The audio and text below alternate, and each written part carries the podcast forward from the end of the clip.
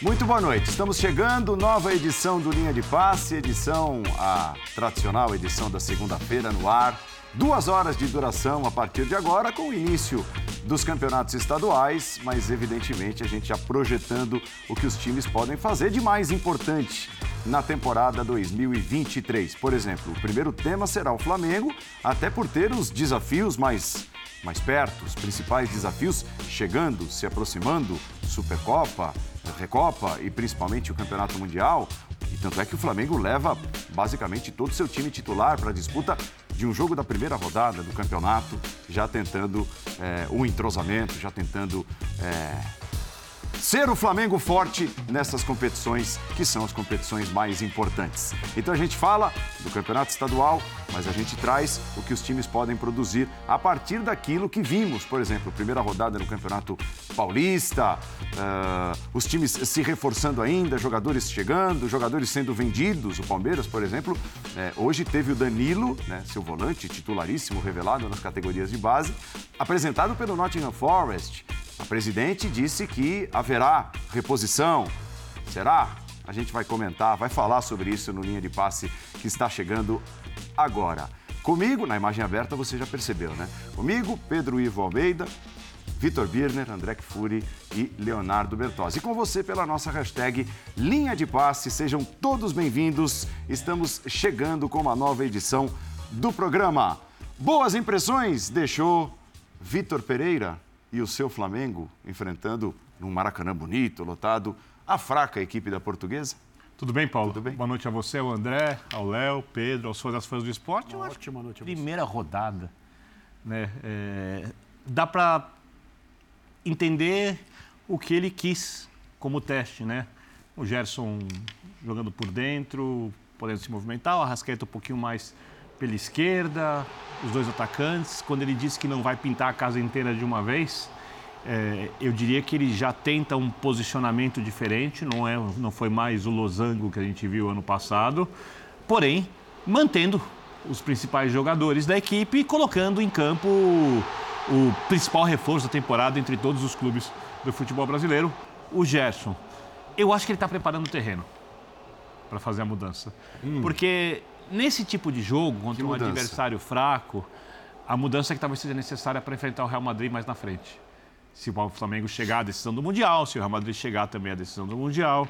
É, mudanças que ele vai ter que fazer para aproveitar melhor o elenco, porque quando ele faz um 4-1-3-2, que o Flamengo jogou em parte de, do, da, da, da, partida nesse, dessa forma, ele pode pensar, por exemplo, num jogador que marca mais pela esquerda, ele pode pensar no Gerson pela esquerda e o time com um atacante a menos e algum jogador que recompõe mais sendo o segundo atacante. Então ele vai criando assim é, desenhos em que ele vai poder aproveitar melhor o elenco. A impressão para o primeiro jogo é boa. Eu já disse várias vezes, eu não vou cobrar absolutamente nada de nenhum técnico com menos de dois meses de trabalho dois meses nem é tanto assim, mas eu não vou cobrar absolutamente nada.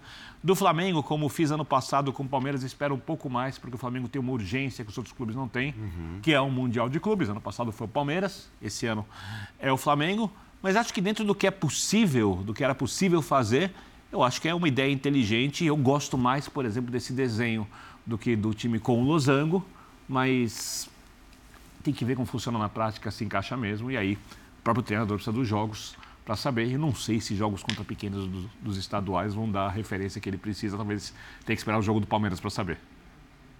É, tem no meio do caminho, antes do Mundial, o Palmeiras na Supercopa aqui do Brasil. Tudo bem, André? Bem-vindo. Tudo bem, Paulo. Boa noite a todos, boa noite, meus caros, nossos amigos e amigas em casa. Uma semana excelente a todo, a todo mundo. É, ontem estávamos aqui, né? O senhor não estava, porque o talento custa caro, então não está sempre, como diz o Abel Ferreira. É isso. O mesmo vale ao Vitor é, Birner. Eu tenho um final de semana de folga por mês. E os senhores estavam. Estávamos. Os senhores. Pedro como, Ivo, Léo Bertozzi. Como, como pediu domingo de início de temporada. Estávamos ontem aqui. Mas eu estava assistindo. Falando sobre o Flamengo e sobre é, essa primeira impressão que o time do Vitor Pereira deixou, é, e na minha opinião, é, como parece ser o que ele vai fazer e é o mais razoável, é o mais inteligente, não começar a fazer mudanças na estrutura do time no curto período de tempo que ele tem disputando coisas. Ah, mas são coisas de relevâncias diferentes. É verdade. Tem três títulos a jogar imediatamente, quase. Para quem está em começo de trabalho, que é o caso dele, é, é quase amanhã. Né? Tem Supercopa, tem Mundial, tem Recopa. Tem jogos pelo Campeonato Estadual, nenhum deles envolvendo rivais do Flamengo. Jogos em que o adversário vai aparecer muito provavelmente durante as construções ofensivas que o Flamengo vai fazer e nada mais. A portuguesa fez um gol, fez um gol. Parabéns. É assim que acontece nesse tipo de jogo. O Flamengo no Maracanã, que recebeu um bom público, mostrou sua qualidade técnica surreal para o continente sul-americano. Não existe dúvida em relação a elencos na comparação. Isso não significa que ninguém pode enfrentar o Flamengo, ninguém pode vencer o Flamengo, é claro que pode mas a reunião de jogadores que o Flamengo apresenta é uma coisa fora do normal. E agora tem um treinador que vai ter muito pouco tempo para preparar o time para o Campeonato Mundial de Clubes, que é a principal exigência, independentemente do valor que se dá. É claro, né? não, vai, não, não vamos comparar o Mundial com Recopa, nem com Supercopa. Uhum, claro. Mas é, o Flamengo está diante de uma oportunidade que é distinta, né? não só pelo momento que o Real Madrid atravessa, a gente falou sobre isso ontem também aqui. É, ninguém sabe em que situação, em que condições o Real Madrid vai chegar à final.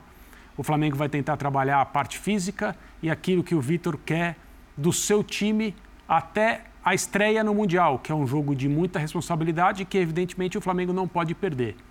Ele gostaria de ter mais tempo, ele gostaria de ter jogos em alto nível em maior quantidade. Eu acho que se ele pudesse escolher, as coisas não seriam assim tão rápidas. Mas fez o que todo mundo imaginava que ele ia fazer, e eu acho que disso não sai até o Flamengo estrear no Mundial. A Recopa, a, desculpa, a Supercopa vai ser disputada nesses termos também. Creio com o sistema de ontem. A gente conversava ontem, né, Léo? Uhum. Quase um 4-2-2-2.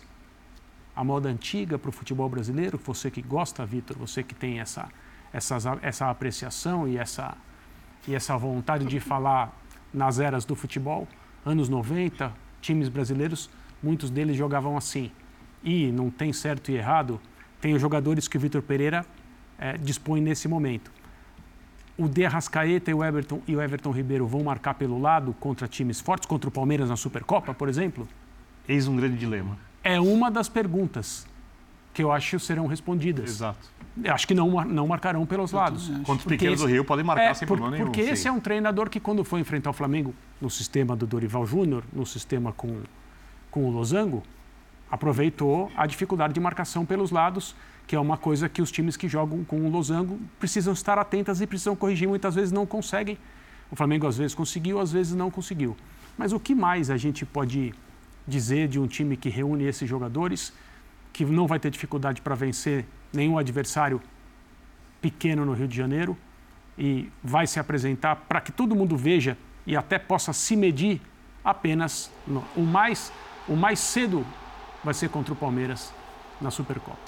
Agora, parece assim, pelo menos me parece, Léo, bastante inteligente da parte dele chegar e manter ao menos a escalação. Né? Porque é. se a é. gente pegar o Flamengo base campeão, é, não jogou o Léo Pereira, machucado, jogou o Fabrício Bruno, natural. Não jogou o Felipe Luiz, machucado, jogou o Ayrton Lucas, natural. Não jogou o João Gomes, negociado, é. jogou o Gerson, que chegou e voltou. E o Rodinei. Né? Isso, e o Rodinei. Que não tá. Que não tá também. Você gostou do talento custa caro, né? Gostei. Do professor Abel Ferreira. É, exato. É, não se aplica à minha pessoa, mas eu gostei. Tudo bem, Léo? Boa noite. Tudo bem, Paulo? Boa o, noite. O, o, ano passado, o, o Paulo Souza pareceu ir num caminho bem é, diferente, né? É, é, Diga-se, boa noite a todos. Boa noite. Diga-se, foi pedido ao Paulo Souza uma revolução. Foi pedida ao Paulo Souza uma revolução. A revolução foi feita, não deu certo e a direção achou por bem não pagar para ver por mais tempo. E dado como terminou a temporada, não dá para dizer que fez mal. É. O Flamengo ganhou a Libertadores e a Copa do Brasil. E, e não parecia caminhar para isso por como as coisas andavam naquele momento. Mas o que se pede agora ao, ao Vitor é diferente do que se pediu a ele. Não, não se pede ao Flamengo uma, uma ampla revolução, até porque este é um time vitorioso. Este é um time que conseguiu encontrar maneiras de vencer as, as duas Copas, eh, sacrificando o Campeonato Brasileiro, que já estava difícil, mas venceu as duas Copas, que era o grande objetivo que foi colocado ali para o Dorival Júnior. Se você troca de técnico mesmo vencendo, é porque você entende que você pode jogar melhor com os mesmos jogadores. Não são todos os mesmos jogadores, como você já pontuou, e as mudanças vão ser tal, também ligadas à característica desses jogadores. Porque se você, se você não tem o Rodinei e tem o Varela, por exemplo, você vai atacar menos por ali, você vai defender mais por ali, vai atacar mais pelo outro lado, talvez, especialmente quando tiver o Ayrton Lucas. É, em termos de meio para frente, características um pouco diferentes de, João Gomes, de Gerson, então é, muda um pouquinho também quem vai organizar a saída de bola, quem vai fazer de repente um primeiro passe ali para sair da defesa, hum. tudo isso pode mudar. É, o que me chama mais atenção, e eu acho que vai ser a principal dificuldade do Flamengo, vai ser treinar a sua forma de defender, né? Como, como vocês acabaram de colocar aqui. Como vai marcar o Flamengo uh, quando não tiver a bola? Como vai recompor o Flamengo? É, é, o Vitor falou muito claramente ontem: temos que saber defender nas três fases: bloco baixo, bloco médio, bloco pressionante, bloco alto. Pressionante, é, ele usou esse termo. Que não é impressionante. Não, pressionante. pressionante. É, por exemplo, é, é, bem possível que num eventual confronto contra o Real Madrid, o Flamengo seja obrigado a defender várias vezes perto do seu gol. Uhum. É, isso não vai acontecer em nenhum jogo do Campeonato Estadual. Uhum. E, e, provavelmente também não contra o Palmeiras, pela característica de jogo que o Palmeiras deve colocar nesse, nesse ponto. E perca a posse de bola no meio campo, é, que é uma coisa essencial para então, esse Flamengo. Então, eu acho que a principal questão aqui é, é o, o, quanto a, a ideia de jogo do Vitor Pereira, que não é uma revolução, mas tem suas diferenças em relação ao que era antes, vai ser testada no aspecto de defender. Porque atacar, o Flamengo consegue atacar qualquer adversário por, por esse repertório técnico absurdo. Basta ver a qualidade das jogadas, né? E é. a qualidade dos jogadores para definir. Pô, e o entrosamento que já tem natural. de peito do, do Pedro, né? O, o, ah, o, a solidariedade a do Gabigol que continua. Então, assim, o, o, Flamengo é capaz de atacar qualquer adversário, inclusive o Real Madrid, se se, se propuser a isso, pela qualidade técnica dos uhum. jogadores que tem. É, como vai defender, acho que essa que é a principal questão e essa que vai ser a principal dificuldade porque acho que os parâmetros até chegar ao, ao Marrocos vão ser um pouco mais difíceis de avaliar. Tudo bem, Pedro? Tudo bem, Paulo? Um abraço a você. Prazer reencontrá-lo. Prazer é meu. Bom tê-lo de é. volta. É, eu estava tentando fazer um exercício aqui, listando os jogos do Flamengo dentro desse uhum. debate do, de como vai defender, porque o Vitor acha que vai testar em algum momento um modelo de defesa a ser usado contra o Real Madrid. Sim. Ao mesmo tempo. Ou um desenho, vê... ou uma formação, ou ambos. Então, não sei. Porque ontem a fala do Vitor é muito clara que o jogo do dia 28 é muito importante e ele está preparando o time para tal. Então a gente pega e busca. Madureira, dia 18. Nova Iguaçu, dia 21. Bangu, dia 24 miram o jogo do Palmeiras dia 28. São três. E até a administração física, de Total. minutos e tudo, né? Total, e de, de, tentar elevar o nível físico. Não desgastar, mas Isso. ir ganhando um pouco ali de Jogar uma vez por semana só para poder treinar o time, inclusive. Boa Vista, dia 1 de fevereiro, que é o jogo antes da viagem. Imagino que o Boa Vista, pós-final contra o Palmeiras, será o jogo para testar alguma coisa de, de modelo defensivo. Aí você já cai numa semi do Mundial que o modelo de jogo certamente não será esse. Então eu não tenho essa convicção que ele, que ele vai testar em algum momento esse modelo uhum. contra o Real. Não que ele não queira, mas é que não, não, não está sendo Mas permitido. treinar ele vai treinar. Claro. Tudo bem. Não colocar em campo. Tudo treinar bem. ele vai treinar. Tudo bem. Só que o treino é uma coisa, o teste em campo, ainda que seja contra Até porque hoje não se usa tanto Eu não consigo treino, ver exatamente. Não se usa tanto treino coletivo, mas certamente um titulares com reservas do Flamengo pode Sim. testar muito mais do que qualquer é, jogo do estadual. E, e, ele próprio disse, né, no jeito é, português de Portugal, obviamente, o treino não chega. Uhum. Uhum. É, é preciso jogar, o treino não chega. Não chega mesmo, né? Mesmo quando você pode fazer algumas, alguns ensaios ali envolvendo só jogadores do, do Flamengo, criando talvez um nível de dificuldade que os pequenos no Rio de Janeiro não podem criar. Mas, de novo, é um treino. E é o que tem. É, e isso não é, é muito uma, uma falta de convicção dele do que tem que ser feito, ou de que esse time não se adapta. O calendário impõe isso. Até o dia 28 de fevereiro ele tem Palmeiras, uma semi de Mundial, uma possível final de Mundial e de volta de final de Recopa. Então, assim, não tem muito o que ser feito a preparar. Até o final de fevereiro, infelizmente, por como é o ambiente de futebol brasileiro, ele precisará dar respostas. Talvez não tanto como ele imaginava, não tanto como o projeto dele de ir para o Flamengo, de ser vitorioso, de ser algo mais sedutor do que o Corinthians, como ele falou, poderia. Então, não consigo enxergar exatamente. Eu concordo com você que ele adaptaria para o jogo contra o Real Madrid, mas eu não consigo enxergar exatamente algum momento que ele possa testar esse. Não vai ser para mim no jogo contra o Palmeiras. Pode e não vai não. ser numa é, semifinal Vitor, de Mundial. O Vitor falou sobre, sobre dilemas, né? não sei se são dilemas, mas o calendário é isso. Ele vai disputar três títulos. Sim, esses três títulos estão aí na esquina. Em menos Tra de um mês e meio. Trabalho, trabalho mesmo, ele vai ter pouquíssimo tempo para fazer. Jogo, ele vai, ele vai ter aqueles que representam as disputas que ele tem. Porque uma é em um jogo, uma é em dois, a outra é em dois também. Dois, se você passar pelo primeiro.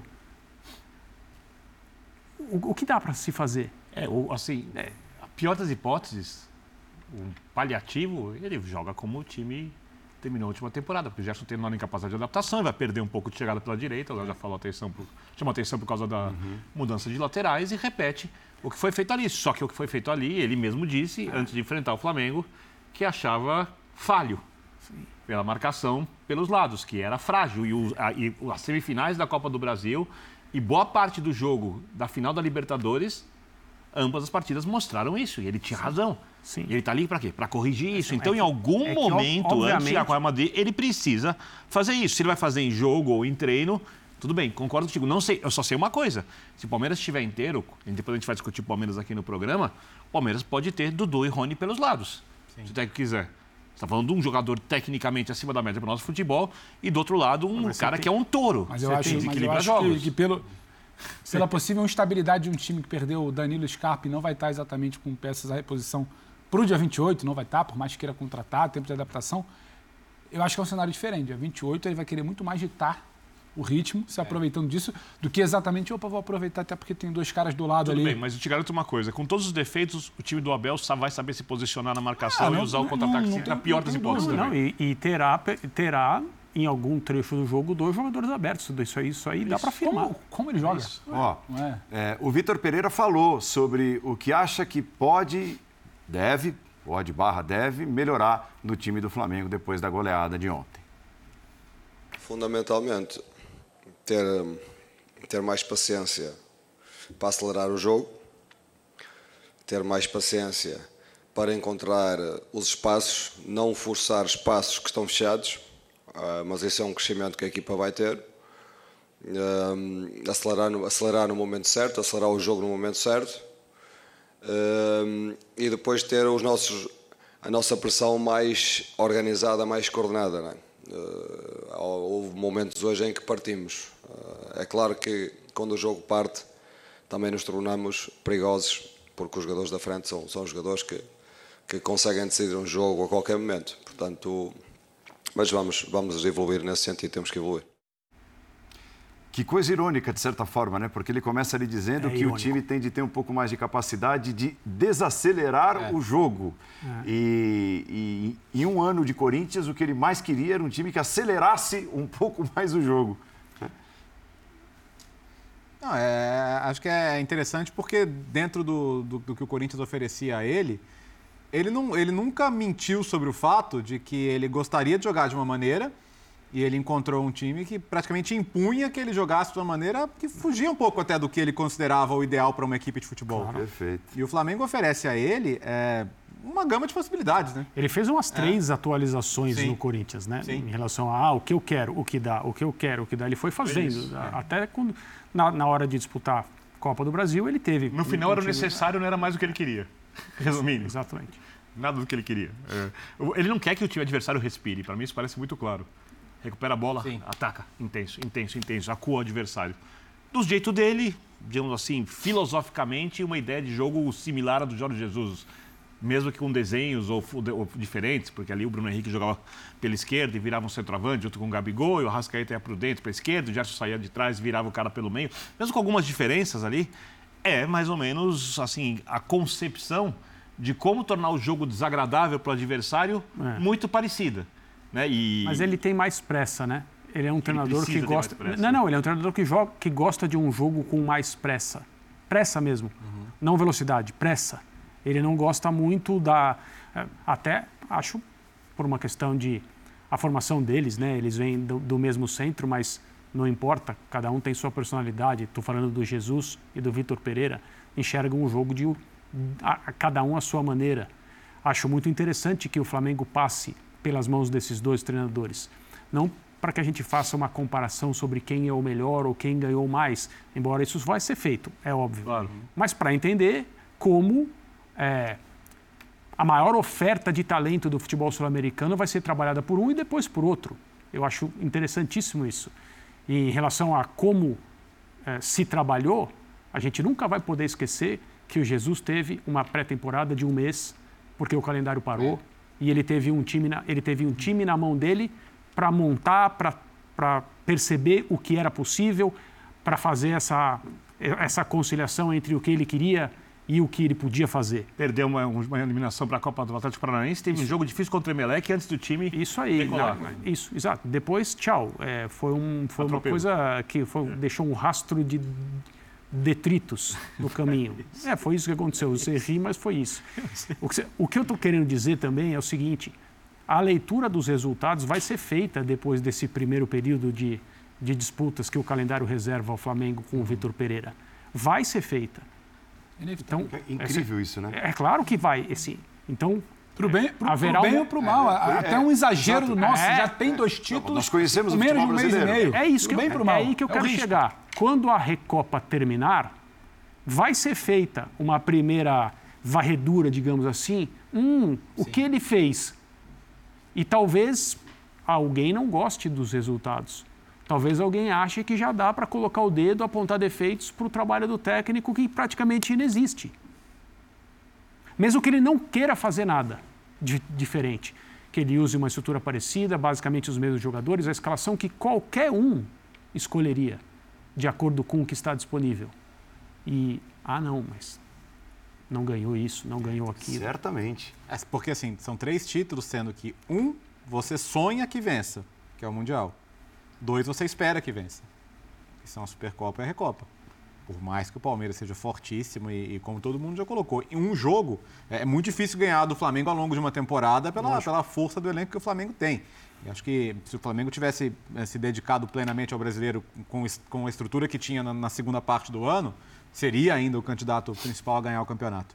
É, mas espera-se que o Flamengo ganhe a Supercopa e a, e a Recopa. É um fato para mim, uhum. da, das, do, do, dos recursos que tem para ganhar, né? Uhum. inclusive do, do que o Palmeiras perdeu do ano passado para cá. Uhum. uhum. O, o, que o Flamengo perdeu, entre aspas, pô, ele tem, já tem o Gerson no lugar do João Gomes e, assim, a, a, o prejuízo da lateral não é exatamente um prejuízo gigante. Então, o Flamengo continua. Segundo estão dizendo, no treinamento forte. o Vidal tá puxando a fila, é. tá voando, quer dizer, tem ali dentro uma coisa que é uma disputa por posições. A gente tá falando dos jogadores que como o André chamou a atenção, é a escalação que todo mundo colocaria em campo, a mais óbvia. Mas na escalação não óbvia, tem caras ali que tem toda a condição de briga pela posição.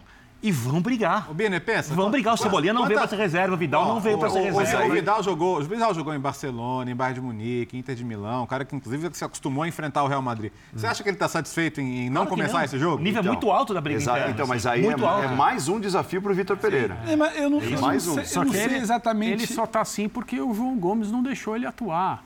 E, e desculpa, exatamente desculpa, é um, Pedro. São incômodo. Não se trata de um, ah, vamos aqui falar, né, do futebol brasileiro. Quando o Gerson chegou, lembra que ele disse, a gente tem que valorizar o que é nosso e tudo mais e tal. Ele tem razão, é óbvio, né, quem vai discutir, temos que valorizar mesmo. O talento está aqui, sempre esteve aqui, mas o talento vai porque quer. Sim. E quem não quereria? Quem pode julgar alguém que vai embora com qualquer idade? O Gerson já foi, já voltou, já foi, já voltou de novo. Os jogadores vão cada vez mais cedo. É assim futebol brasileiro vai ter mais valor aqui quando ele tiver capacidade de manter esses jogadores que com 16 já estão indo. Ah, é um exemplo o, o Hendrick. Não. Cada vez mais acontece isso. Então, vamos valorizar o que está aqui. Eu não estou puxando nenhum tipo de sardinha que não existe, né? Só, só o espeto, a sardinha não está mais, para falar que o João Gomes barrou o Vidal. Não precisa ser colocado nesse contexto. Mas o Vidal não jogou porque o João Gomes não deixou. Sim. Foi isso que aconteceu. Isso mostra como é difícil jogar no Flamengo. E isso mostra como esses jogadores, que têm condições de ser titulares no Flamengo, e talvez ainda não sejam, teriam as mesmas condições de ser titulares e seriam titulares em outros lugares, mas o nível de competitividade dentro do elenco é compatível, é absurdo. E, e é desde que um os jogadores teste. se motivem, é óbvio. E é mais um teste para o Vitor Pereira. Eu acho, eu acho que tem uma, uma situação. Eu não vejo exatamente o, um Vidal tão incomodado a ponto de esse jogo eu preciso estar ali ou eu sou o titular desse time. Eu acho que a situação do, do João, ele chega no momento de encaixe do time e de adaptação dele. Ele vai ganhando minutos aos uhum. poucos. Ele não é exatamente brilhante, como já foi Isso. em outro momento da carreira. O time encaixa sem o Vidal. E aí entra o dilema. Eu tenho que colocar o Vidal ou tenho que deixar o time encaixado, que ninguém tinha encaixado até aquele momento da temporada? O Dorival optou por manter o time encaixado. Vira a página para esse ano. Tem muito de um Vitor Pereira que fala repetidamente que não quer pintar uhum. o quarto inteiro. Então ele vai vir com um cara ali um pouco mais fixo, como foi ontem com o Thiago, e com a tal grande contratação, um pouco mais até de condição física de entregar que o Vidal. Eu acho que o Vidal hoje está num, tá num outro momento de Flamengo. É um cara de rodagem de elenco, é um cara de opção para meio de partida, é um cara de opção para descanso de elenco em alguma situação específica. Mas eu acho que talvez seja uma situação de uma, um segundo ano já de Vidal no Flamengo. Aí eu acho que entra nisso que você colocou, Paulo. Sim, vai ser uma situação que o Vitor vai ter que lidar. E ele vai precisar lidar porque foi um ponto sensível da primeira experiência dele no Brasil. Como lidar com os medalhões, com os caras mais pesados, com líderes de vestiários, jogadores de mais peso. Por enquanto está encaixando. A chegada, o encaixe ao Vidal não é exatamente um titular de primeiro momento. Mas e o decorrer da temporada? É. O que vai te dizer o campanha? Eu acho que sim, é uma questão para ele lidar. E ele vai precisar responder que ele aprendeu. Porque no Corinthians, a entrevista que a gente viu ontem dos jogadores, é. Não foi exatamente a coisa mais ah, fácil que ele Paulo teve que fazer. Paulo está balançando a cabeça quando ele está sendo pressionado pela, não, nossa, não. pela nossa direção para mudar o de jeito nenhum, não, de jeito nenhum. atitude aqui, mas a gente pode impedi-lo. Claro. Claro. Rebeldes que é somos. Nosso controle aqui. Se, não, não se esqueça que eu tenho o, o intervalo à minha disposição, né? Intervalo, por favor. Aí para tudo e joga o intervalo na cara de vocês. Jamais faria isso, que indelicadeza. É, eu ia até complementar o Fábio Santos aqui, neste set, nesse estúdio. Bola da vez? É, no Bola da Vez. Isso aí. Disse que considerava, assim, diferente o jeito de administração do Vitor Pereira nessas questões relacionadas a quem joga e quem não joga. Sim. Em outras palavras, ele disse aqui, é aqui diferente. ele disse nós ficávamos sabendo na hora da pré-eleição. Uhum. Três, quatro horas antes do jogo. Ah, Fábio, mas você é um cara mais veterano, não tinha uma consulta física? Fábio, você está bem? Então, eh, não. É, aquele jogo, por exemplo, contra o próprio Flamengo, na Libertadores, que muita gente não entendeu por que foi escalado o Piton e não você, que tinha feito ótimos jogos e tal, e era um jogo que exigia experiência. Não houve nenhum tipo de conversa do Vitor com você? Não. O Vitor não conversa. É. O Vitor toma as decisões, pelo menos no Corinthians era assim, é. escala e comunica faltando aí, três horas. Isso aí é interessantíssimo. E o Fábio disse: e sim, eu fiquei frustrado algumas vezes claro. por não jogar. Claro. Isso é interessantíssimo, porque a gente pode dizer, sem medo de errar, que se o Vitor Pereira quisesse estar nesse momento trabalhando no Corinthians, ele estaria. Uhum. Né? Opa. Ele fez uma escolha. Né? Qual foi a escolha? Onde eu posso ser feliz? Aqui ou ali? Ele decidiu que é ali. E ele foi ali, tá?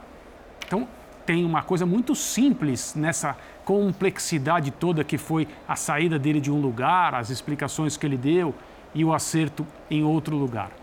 Então ele, óbvio, escolheu o pacote que ele considerou melhor. Talvez tenha considerado até a mudança de cidade, já que se dizia que ele não gostava de viver em São Paulo, e se não gostava é direito dele absoluto, absoluto legítimo.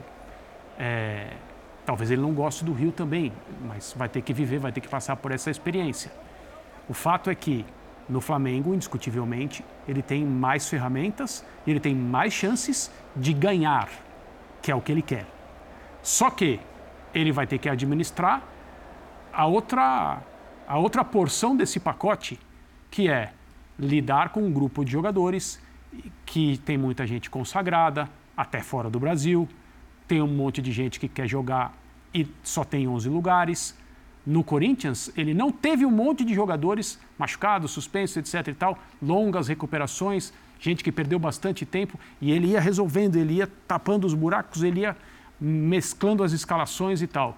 A vida no Flamengo é completamente diferente. E a relação deve E ele vai também. precisar de um outro tipo de.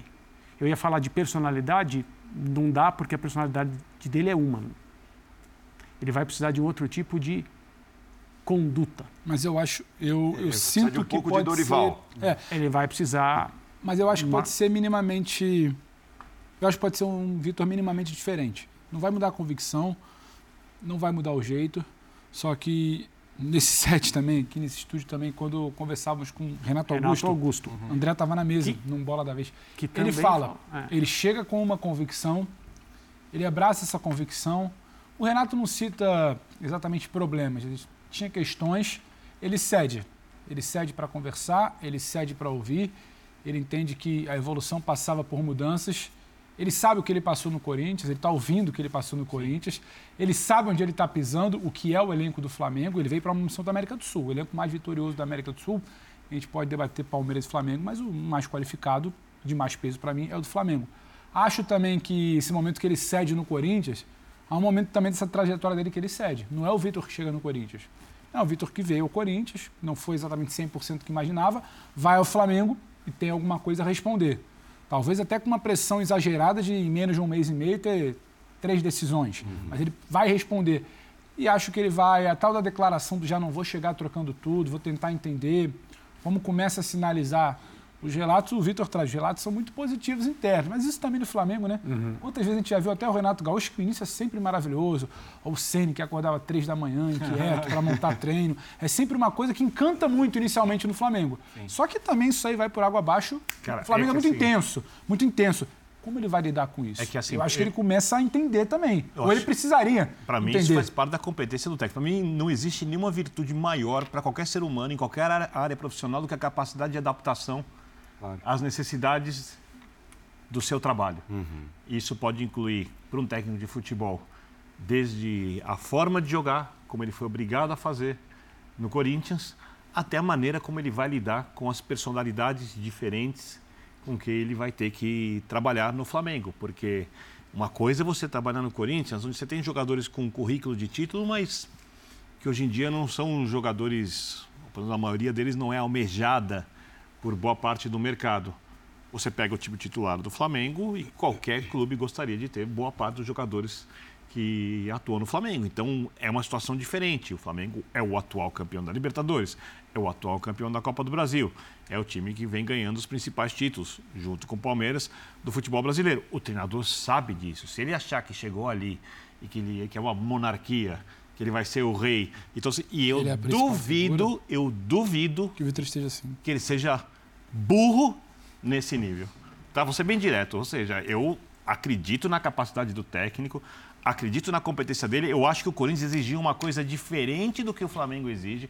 Eu acho que ele é capaz de entender isso. Eu espero e também acredito que a direção do Flamengo conversou com ele, que no mundo do futebol, o mundo pequeno, ele tem essas informações também por, recebidas de outras pessoas, que ele entendeu lendo, ele é um cara experiente no futebol achar que ele vai chegar no Flamengo e vai agir exatamente como ele agiu no Corinthians, se ele fizer isso, ele está assinando um atestado de burrice.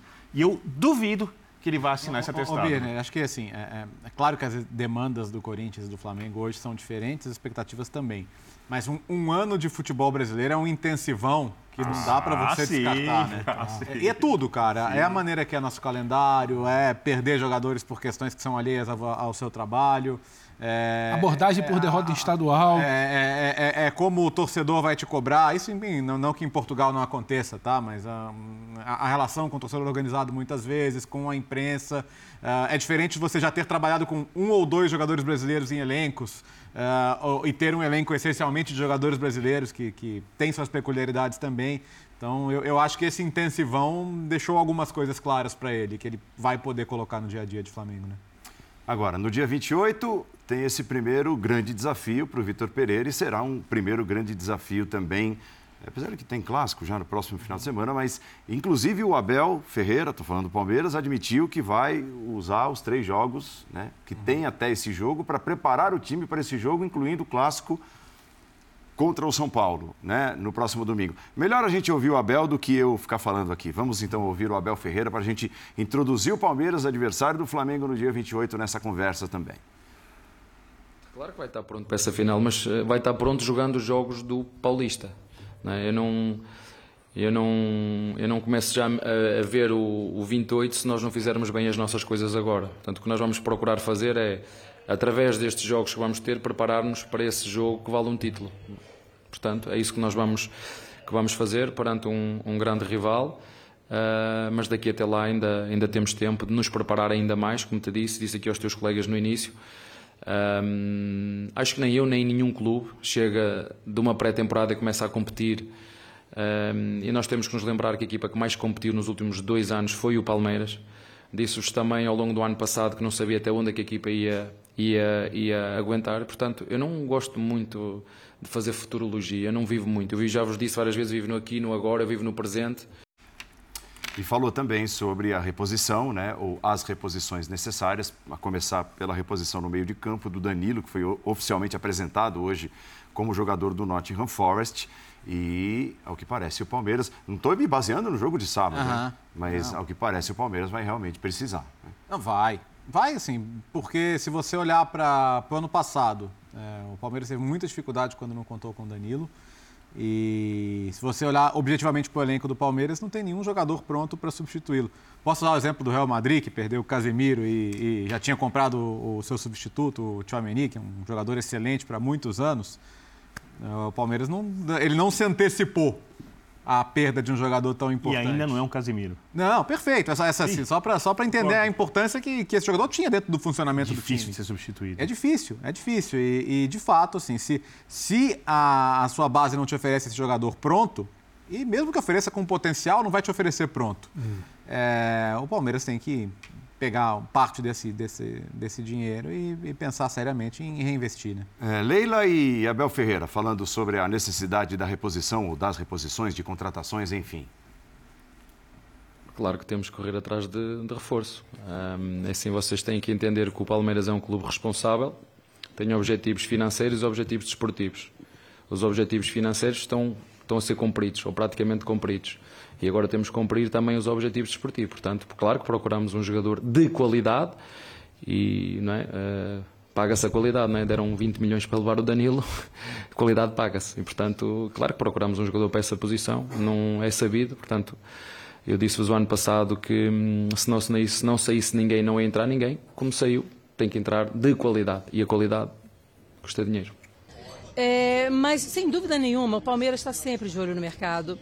O Palmeiras vai, vai repor essas peças. O torcedor pode ficar tranquilo que a presidente pensa 24 horas em como fazer o Palmeiras cada vez mais forte. Essas peças serão repostas. Não é porque o Palmeiras vendeu muito bem, que o Palmeiras está com muito dinheiro em caixa, que não é o caso, tá? É que nós vamos sair gastando. Não vou fazer isso, entendeu? Não vou. Eu vou comprar quando for necessário e o jogador, que a nossa comissão técnica decidir ser aquele nome, entende? Eu não vou gastar dinheiro do Palmeiras, entende? É para para que o torcedor atenda o torcedor, que o torcedor com, com, toda com toda clareza ele quer cada vez mais, não é? é contratações, contratações. É, mas não é só o torcedor, né? É a necessidade é, do elenco para manter.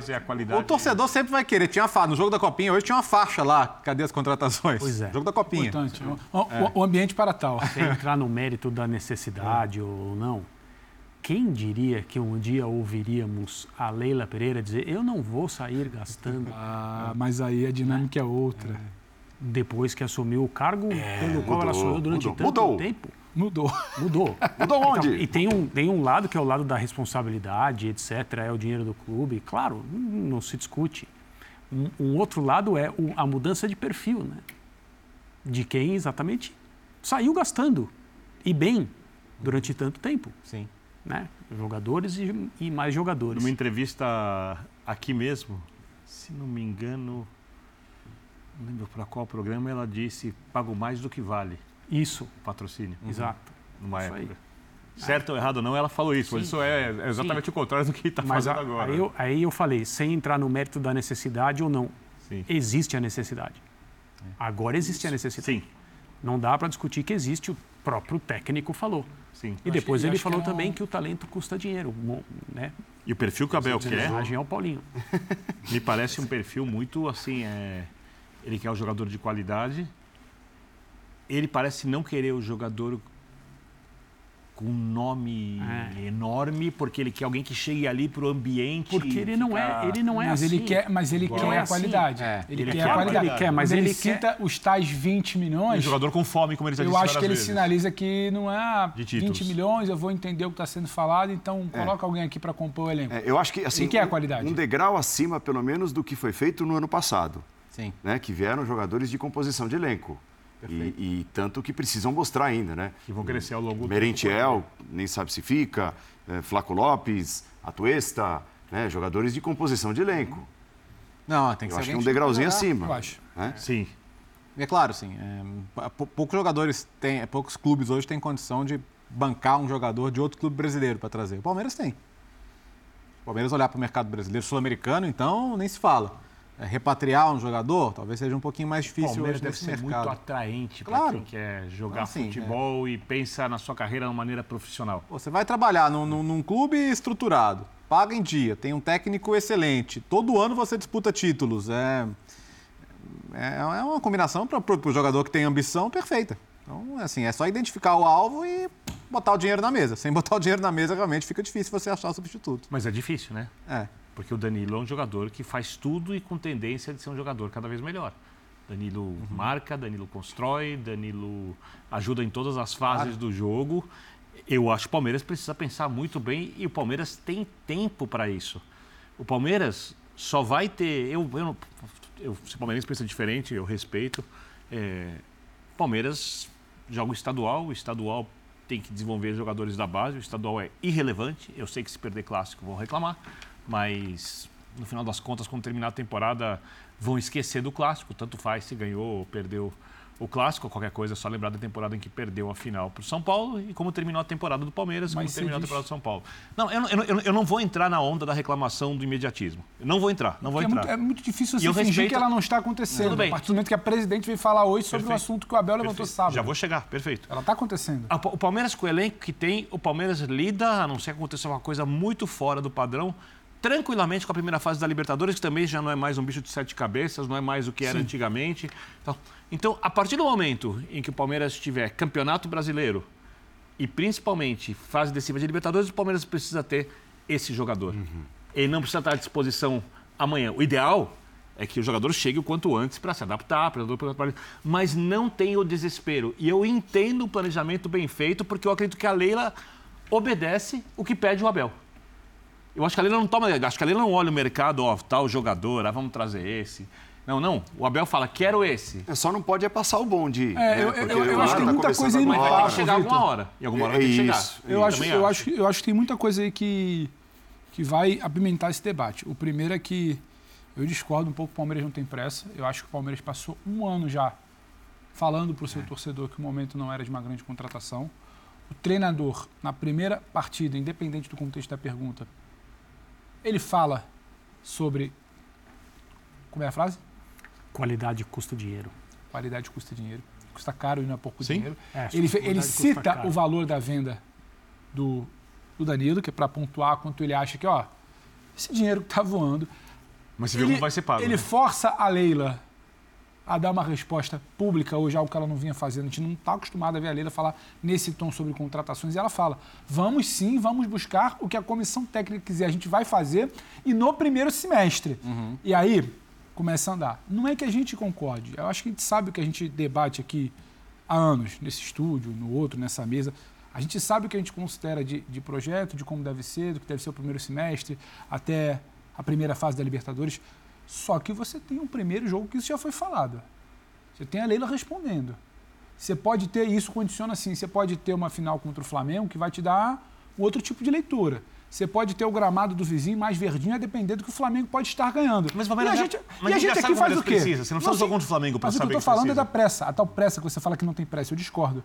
O gramado do outro está verdinho, está ganhando, a gente perdeu a peça. Que paciência é essa? A gente queria que fosse assim no mundo ideal. Eu não sei se vai existir essa paciência e se não vai existir essa pressa. Eu acho que em algum momento esse debate vai ser acelerado. E o dia, e o dia 28, dependendo o dia, o dia 28 Para mim vai dividir a água. É, eu é, acho. É. Porque se você. Não é só a convicção da lei. Assim, né, tem, tem, tem algumas maneiras de acontecer o jogo do dia 28. Ganhar, o que seria para todo mundo ganhar tempo né? Uhum. Porque você ganhar um troféu, começar o ano ganhando um troféu em cima do Flamengo, que é o time mais forte do país, seria incrível.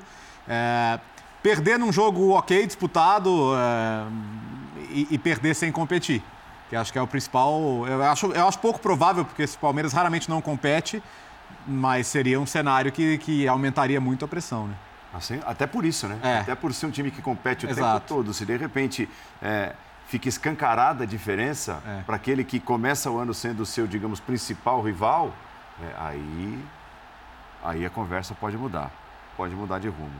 É porque eu vou repetir o que, eu, que eu, eu acho um jogador difícil de ser substituído, por isso eu entendo que o clube tenha, desculpa a redundância, dificuldade de achar um jogador que queira jogar no clube porque você olha para dentro do país, você pensa quem? Quem? Tem até um ou outro que você pode cogitar, não sei se é do nível do Danilo. É, e aí não estou falando que o Palmeiras tem que trazer, não tem que trazer, que o Fluminense tem que vender. O André, por exemplo, é um jogador que se olha de uma maneira especial. Né? E que de repente pode ir na mão do Abel, crescer um pouco mais ainda, e ser esse jogador, mas o Fluminense não quer vender, e se quiser vender, provavelmente deve custar bastante dinheiro. Só buscar fora. Volantaço. Você, então, você precisa buscar fora. Tipo, pensei, não, não consigo lembrar de outro aqui, tá? No país, uhum. dos que podem jogar. Buscar fora, até o Dimas me lembrava aqui, nosso editor-chefe. Palmeiras tem seis estrangeiros é já no elenco, né? E cinco podem jogar. Ou mesmo um brasileiro de fora. Tá? Aí você fica pensando quem? Que, é que eu acho que o brasileiro de fora o Danilo, já chega num outro perfil. Ele chega num perfil de que ele não vem exatamente num bom momento. É. Então, por isso, é difícil substituir o Danilo. Ele chega em alguma situação, o próprio nome que vem sendo falado de Matheus Henrique, que é uma situação completamente diferente, é um outro estilo de jogador. Sim. De um Sassuolo, vem em baixa, não entregou, não chegou no que se poderia imaginar quando foi ali Ouro Olímpico em 2016. Você já pega um outro cenário. Daqui de dentro, eu acharia interessante. Eu não sei se seria o nome seria o André, porque eu acho que a venda que o Fluminense projeta para o André e que os empresários é pensam para o André não. não é um movimento Fluminense Palmeiras. E o Fluminense não tem que vender. Mas você é precisa. E, e, eu acho, inclusive, que esse debate já existe. Quando o Abel fala isso que ele quer, quando a Leila fala que o que a comissão quer, eu vou entregar, esses nomes já estão na mesa. Opção A, opção B, Sim. opção C. Uhum. Eu acho que isso já está mapeado. É questão de saber o quão disposta ela vai estar de empregar o 10, ou 12, ou 18. É. Quão disposta quanto ela pode empregar dentro de um planejamento de austeridade disposta, financeira que ela tem Disposta financeira e politicamente, porque eu acho que o papo passa muito pelo que é falado, é. pela pressão, pelo que a condição da temporada ele impõe. Mas a pressão me parece que é muito mais da torcida do que propriamente política interna e essa, do clube. E essa não Tudo bem, mas essa não assim pesa? são as pressões. Eu acho que pesa. É, não, não se discute a necessidade. Não se discute a importância desse jogador Concordo. no modelo de jogo, acho que de qualquer equipe. No modelo bem coletivo do Abel, de jogadores desenvolvidos para executar papéis que você percebe exatamente quais são, não pode faltar esse, esse jogador, o Danilo, não pode faltar. É. Segura ali. Agora, é, se o Flamengo ganhar do Palmeiras e bem ganhado o jogo da Supercopa, a Leila vai ter mais pressa para contratar um jogador? O futebol profissional não pode ser feito desse jeito. É isso. Mas é. Né? Eu acho que Aí que tá. É. Não. Acho que diz mais respeito às, pressões, pode, às pressões. É. é, ou, você, ou você sabe o que você vai fazer, e eu me recuso a acreditar que o Palmeiras foi pego de surpresa pela saída do Danilo. Tem até uma foto, apareceu em algumas reportagens, aqui, de titulares e reservas para todas as posições e tinha uma lacuna ali onde o Danilo está, estaria. É evidente que a comissão técnica e a direção do Palmeiras já trabalhavam com a possibilidade do Danilo ser negociado e, consequentemente, os planos A, B e C para resolver esse problema. O ideal seria que as categorias de base do Palmeiras, que são excelentes e produzem jogadores e conquistas há tanto tempo, pudessem fornecer ao Abel, ao, ao Abel esse jogador. Se existisse esse jogador, o Abel não estaria falando em qualidade custa é. dinheiro, preciso disso, preciso daquilo. Nem a Leila teria aparecido para falar sobre vou, não vou gastar, ou vou gastar, etc. e tal. Mas talvez exista esse jogador, mas ele não esteja no momento Exato. que o Abel acha que ah, precisa estar para entrar no time. Precisa de Danilo daqui a um ano, um ano é, e meio, esse novo é. jogador. Muito provavelmente existe. Esse tipo de jogador que faz tudo no meio de campo, o Léo lembrou da discussão proposta pela coluna do Tostão. Sim na semana passada sobre o fetiche, o fetiche que existe é, no sentido de diferenciar jogadores de meio de campo conforme a sua característica essencial. Ah, ou é meio atacante ou é volante. Não. Os caras atualmente, já e há bastante tempo, fazem tudo e aqueles que fazem tudo bem são jogadores raros e difíceis uhum. de ser substituídos, é o caso do Danilo. Até aproveitando essa deixa do André, veja só como as coisas parecem, e, e, e pelo estilo de comentário de vocês aqui, veja como as coisas são, né? Está é, tá parecendo até que para o Palmeiras vai ser mais difícil substituir o Danilo do que o melhor jogador do Campeonato Brasileiro do ano passado. Uhum. É porque a, a, a, questão do Scarpa, você, você tem uma capacidade de reorganização e você tem a possibilidade de, de, de, de puxar o, o Rony, você ter o Hendrick como... Bom, o Palmeiras sabe até quando vai contar com o Hendrick, então a, a, história de, ah, vamos dar tempo, vamos esperar, não. Você tem um ano e meio para tirar o máximo desse jogador fenomenal que o Hendrick promete ser. Então, você tirando, mexendo ali, arrumando ali, claro que não é o ideal. O ideal seria ter mais um jogador para a posição mas é menos complicado você achar soluções. Né? Dá, dá para sobreviver sem o Scarpa com, com as possibilidades que você tem. Sobreviver sem o Danilo, assim, hoje eu, eu vejo uma lacuna é, Eu entendo completamente o que fala, André. Mesmo, desculpa, mesmo porque qual jogador aí, disponível ou não, faz o que o Scarpa fazia? Jogava em três funções, foi é. É, humilde o suficiente, não só para se encaixar na questão hierárquica, de se dispor a fazer um papel que ele não queria fazer porque o seu técnico precisava que fizesse e se descobriu competente naquele papel que ele, desconhe... ele próprio desconhecia. Foi. Então Sim. é preciso um jogador ele falou isso, diferente né? nesse aspecto também, como encara a sua profissão para fazer isso aí. Mas quem faz? Quem seria um clone do Scarpa? Não tem. Não tem. Ele é um jogador muito, muito particular. Né? Ele não vai fazer nada eu acho disso. que no caso do Scarpa, fala, Vitor. Não, só uma coisa. A diferença, eu concordo com o Léo bastante, é porque você não vai achar um jogador como o Scarpa. Isso é. parece uma coisa muito definida. O Palmeiras não achou exatamente. Não. Ele trouxe um Scarpa, se não me engano, há cinco anos o Abel achou Exatamente para ele. Esse era o ponto que eu ia chegar. E o convenceu. É o Luxemburgo que e, de, e depois ele se convenceu. É eu não sei, sim, é que eu não sei sim, se há sim. tempo hoje para o que Palmeiras virou e para o que o Palmeiras vai disputar, de esperar um ano por um desenvolvimento de um novo Danilo, achar um novo Scarpa, porque o processo ele foi demorado. Foi uma coisa tipo, o Scarpa chegou, desde então ele joga assim. O Danilo surgiu e desde então ele... Não, é um, esse processo, foi, em algum momento, se buscou algo que não teve e foi apostando mas, nesse mas tipo Pedro, de peça. Pedro, eu não sei hoje. O Scarpa, que tinha papel no Palmeiras em todas as fases do jogo, é, ele tem uma característica muito específica, mas você consegue viver, por exemplo, com, sei lá, por exemplo, com um, um, um outro jogador de outra característica, mantendo o time com qualidade ofensiva, obviamente não vai bater na bola, talvez como o Scarpa não bata, talvez não bater a bola parada que o Scarpa tinha, mas pode oferecer outras coisas ao clube. O Danilo é um ponto de equilíbrio.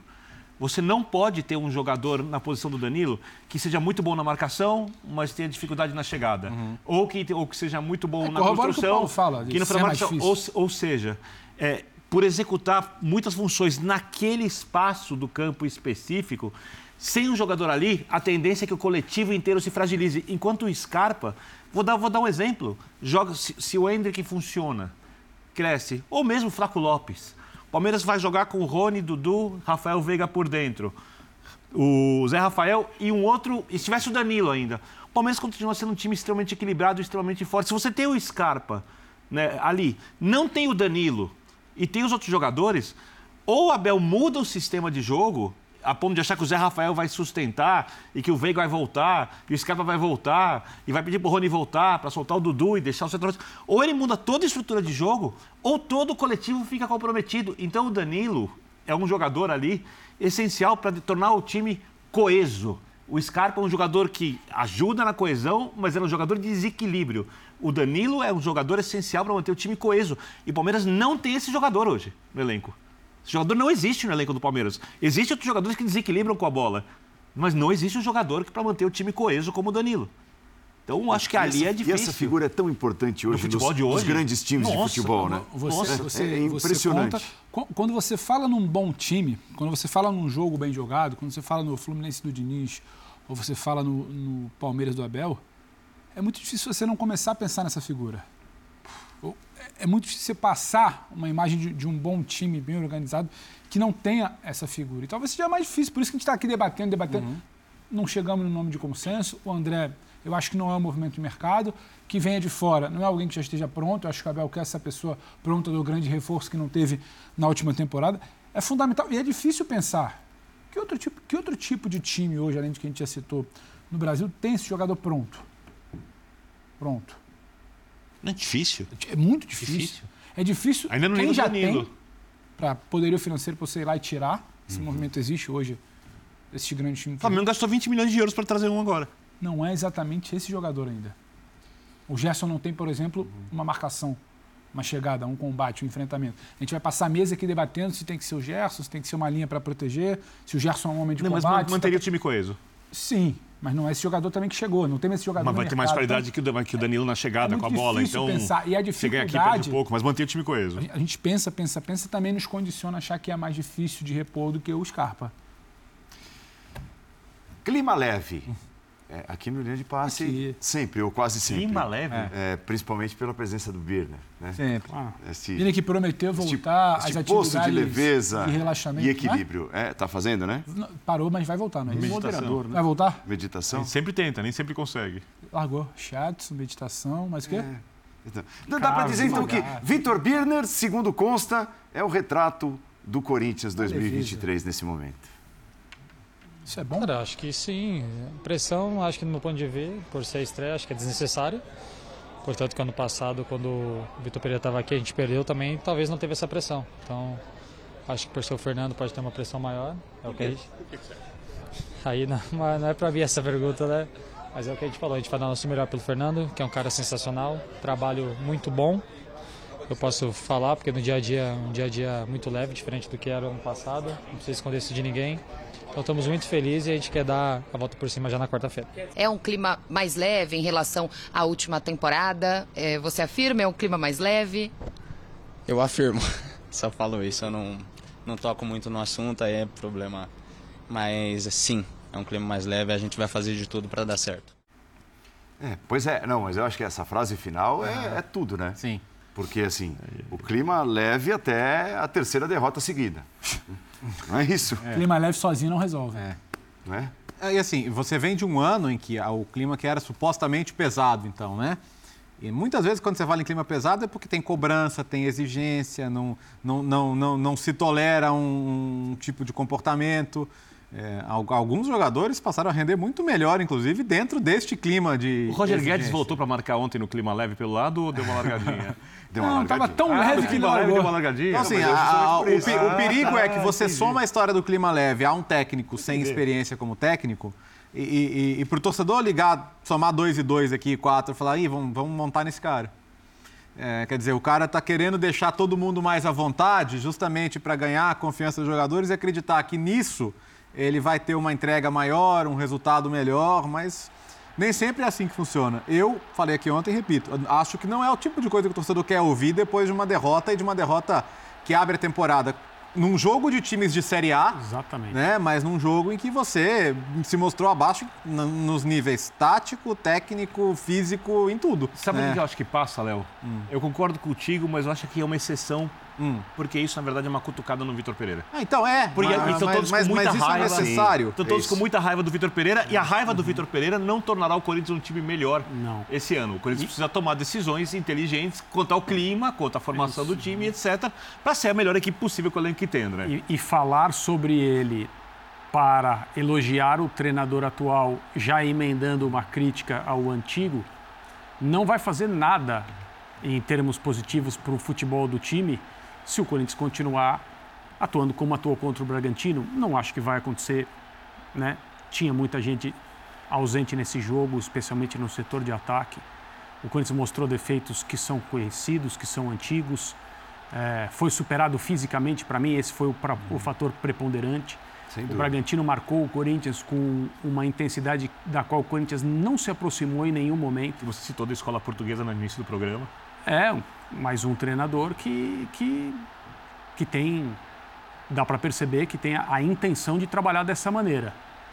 E aí existem alguns desequilíbrios entre os times que disputam o campeonato estadual que são muito visíveis nas primeiras rodadas e depois as coisas vão se acertando. Só que aí, como disse o Léo, é um jogo de campeonato brasileiro da Série A. O Red Bull Bragantino é um adversário que o Corinthians vai encontrar no Brasileirão. Então é bom para se medir. Enquanto os jogadores ficarem falando no técnico que escolheu não estar é, trabalhando no Corinthians, e isso é normal. Uma coisa é a escolha que ele fez, outra coisa é a forma como ele se conduziu. Não é isso que nós estamos discutindo aqui. Mas enquanto os jogadores ficarem passando esse tipo de recado para fazer um elogio ao técnico após derrotas, é, esse tipo de esse tipo de comportamento gera a seguinte pergunta: tá, mas e aí? Esse, esse é o meu ponto. O, o, treina, desmache, o, o clima mais leve vai aparecer em campo exatamente resposta, quando? Essa resposta do, do Roger, e eu bato na tecla, ele não foi provocado a falar sobre tal. Não. É. A pergunta é sobre pressão, resultado, aquela coisa inicial. Ele vai ao Vitor. Isso diz mais sobre ele, sobre o foco dele, do que sobre o Vitor. A situação do Vitor todo mundo já entendeu. Não tinha exatamente o melhor dos relacionamentos. Ele não quis ficar no Corinthians. O André toca num ponto que, para mim, é muito delicado. Apesar disso tudo, se ele quisesse, ele estava no Corinthians. Uhum. Isso, para mim, é ainda mais preocupante para o corintiano que, coberto, que ouve isso tudo. Coberto de glórias. Exatamente. E, e, festejado, renovação, aquele anúncio, aquela pompa. A gente já está aqui debatendo a continuidade do trabalho, ainda que não seja o melhor elenco. Você vai conseguir fazer a marcação sob pressão esse ano? Sim, a gente fala isso tudo.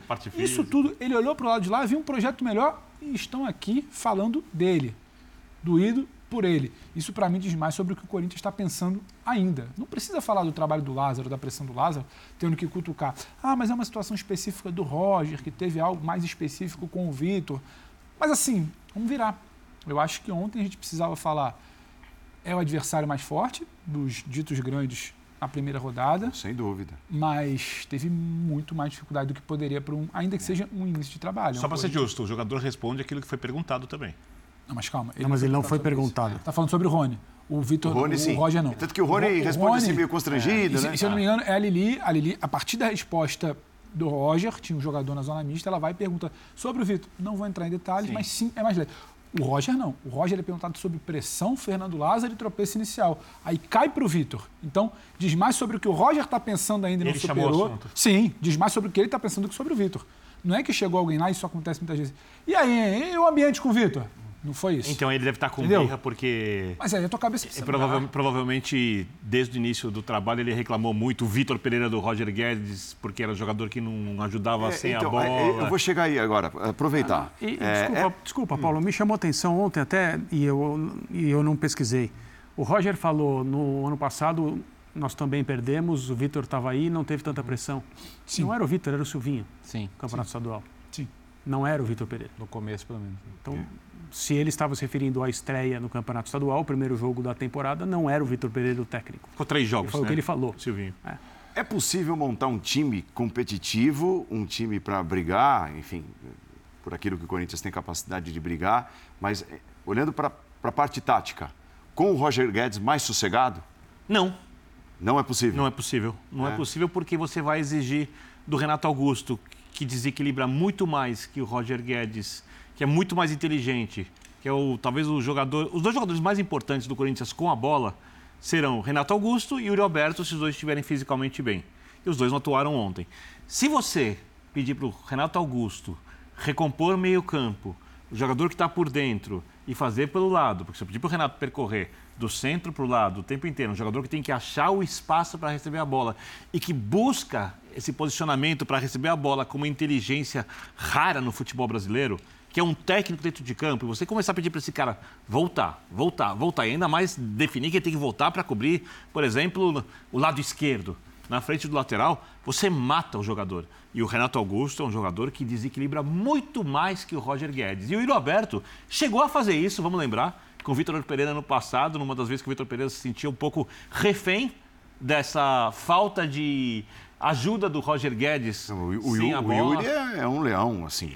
Então, mas não tem lógica. Da frente para trás. Não tem lógica. Às então, inverte, então isola o Roger para o Yuri. Não compensa. Não compensa você sacrificar esses dois jogadores na fase sem bola, sendo que eles devem ser os jogadores que ficam mais adiantados, num 4-4-1-1, num 4-4-2. Se precisar num 4-5-1, o Renato vem e recompõe ali pertinho dos jogadores do meio, ou até o Yuri Alberto, para o Roger Guedes ficar solto. Porque o futebol do Roger Guedes que é bom com a bola, não paga o custo do sacrifício de um dos outros dois. Na minha maneira de ver. Respeito que pensa de outra forma. Então, não. Como isso se resolve? Com o Roger Guedes fazendo o que todo jogador deve fazer. O seu papel sem a bola numa equipe. Mas não aí, é tão complexo assim. Mas aí vai ter, vai, vai, ter aquele meme do acabou a paz, não? Que é o que o Vitor Pereira pedia ano passado.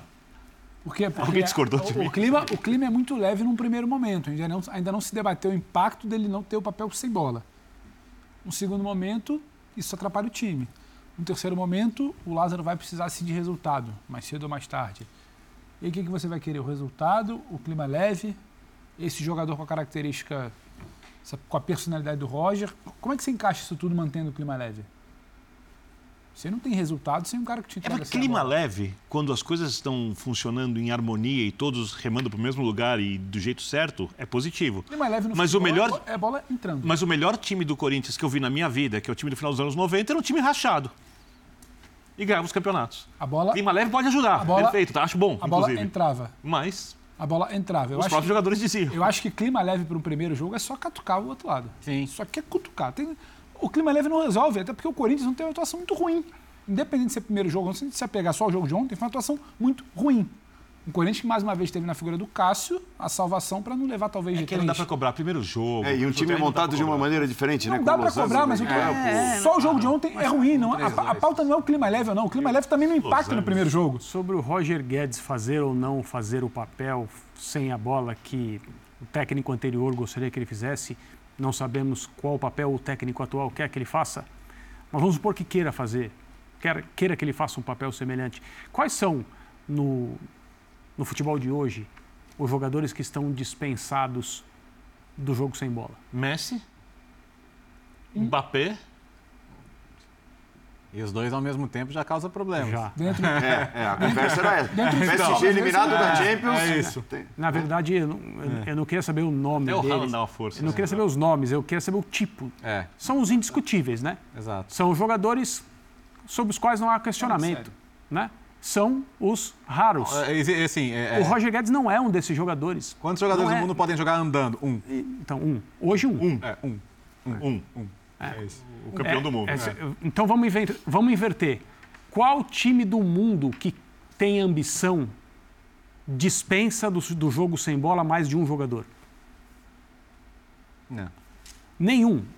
Então, não importa se nós estamos falando da elite da elite, se nós estamos falando da periferia europeia, se nós estamos falando do continente sul-americano. Não importa. Por isso, para mim, o debate do Leve é muito secundário. É, então, é, é, muito secundário. É, muito secundário. é claro, é claro que é E o Roger acha que é fundamental. E acho que diz muito. É porque, mas é sobre é porque essa foi, essa foi a pauta dele durante meses. Meses. Ah, mas eu, eu quero fazer assim. Ele quer que eu faça de um outro jeito. Ah, mas eu sou. Aí faz, faz três gols contra um adversário opaco no jogo na arena. Ah, tá vendo? Eu tinha razão. Gente, ele não é um desses jogadores. Não é. E as coisas estão estourando. Por exemplo, a atuação do Balbuena ontem foi ruim. E não, são, e, e não é um quarteto defensivo ali jovem ou um trio, não sei se o Bidu vai jogar, não sei quem vai jogar ali, mas na lateral esquerda, não sei.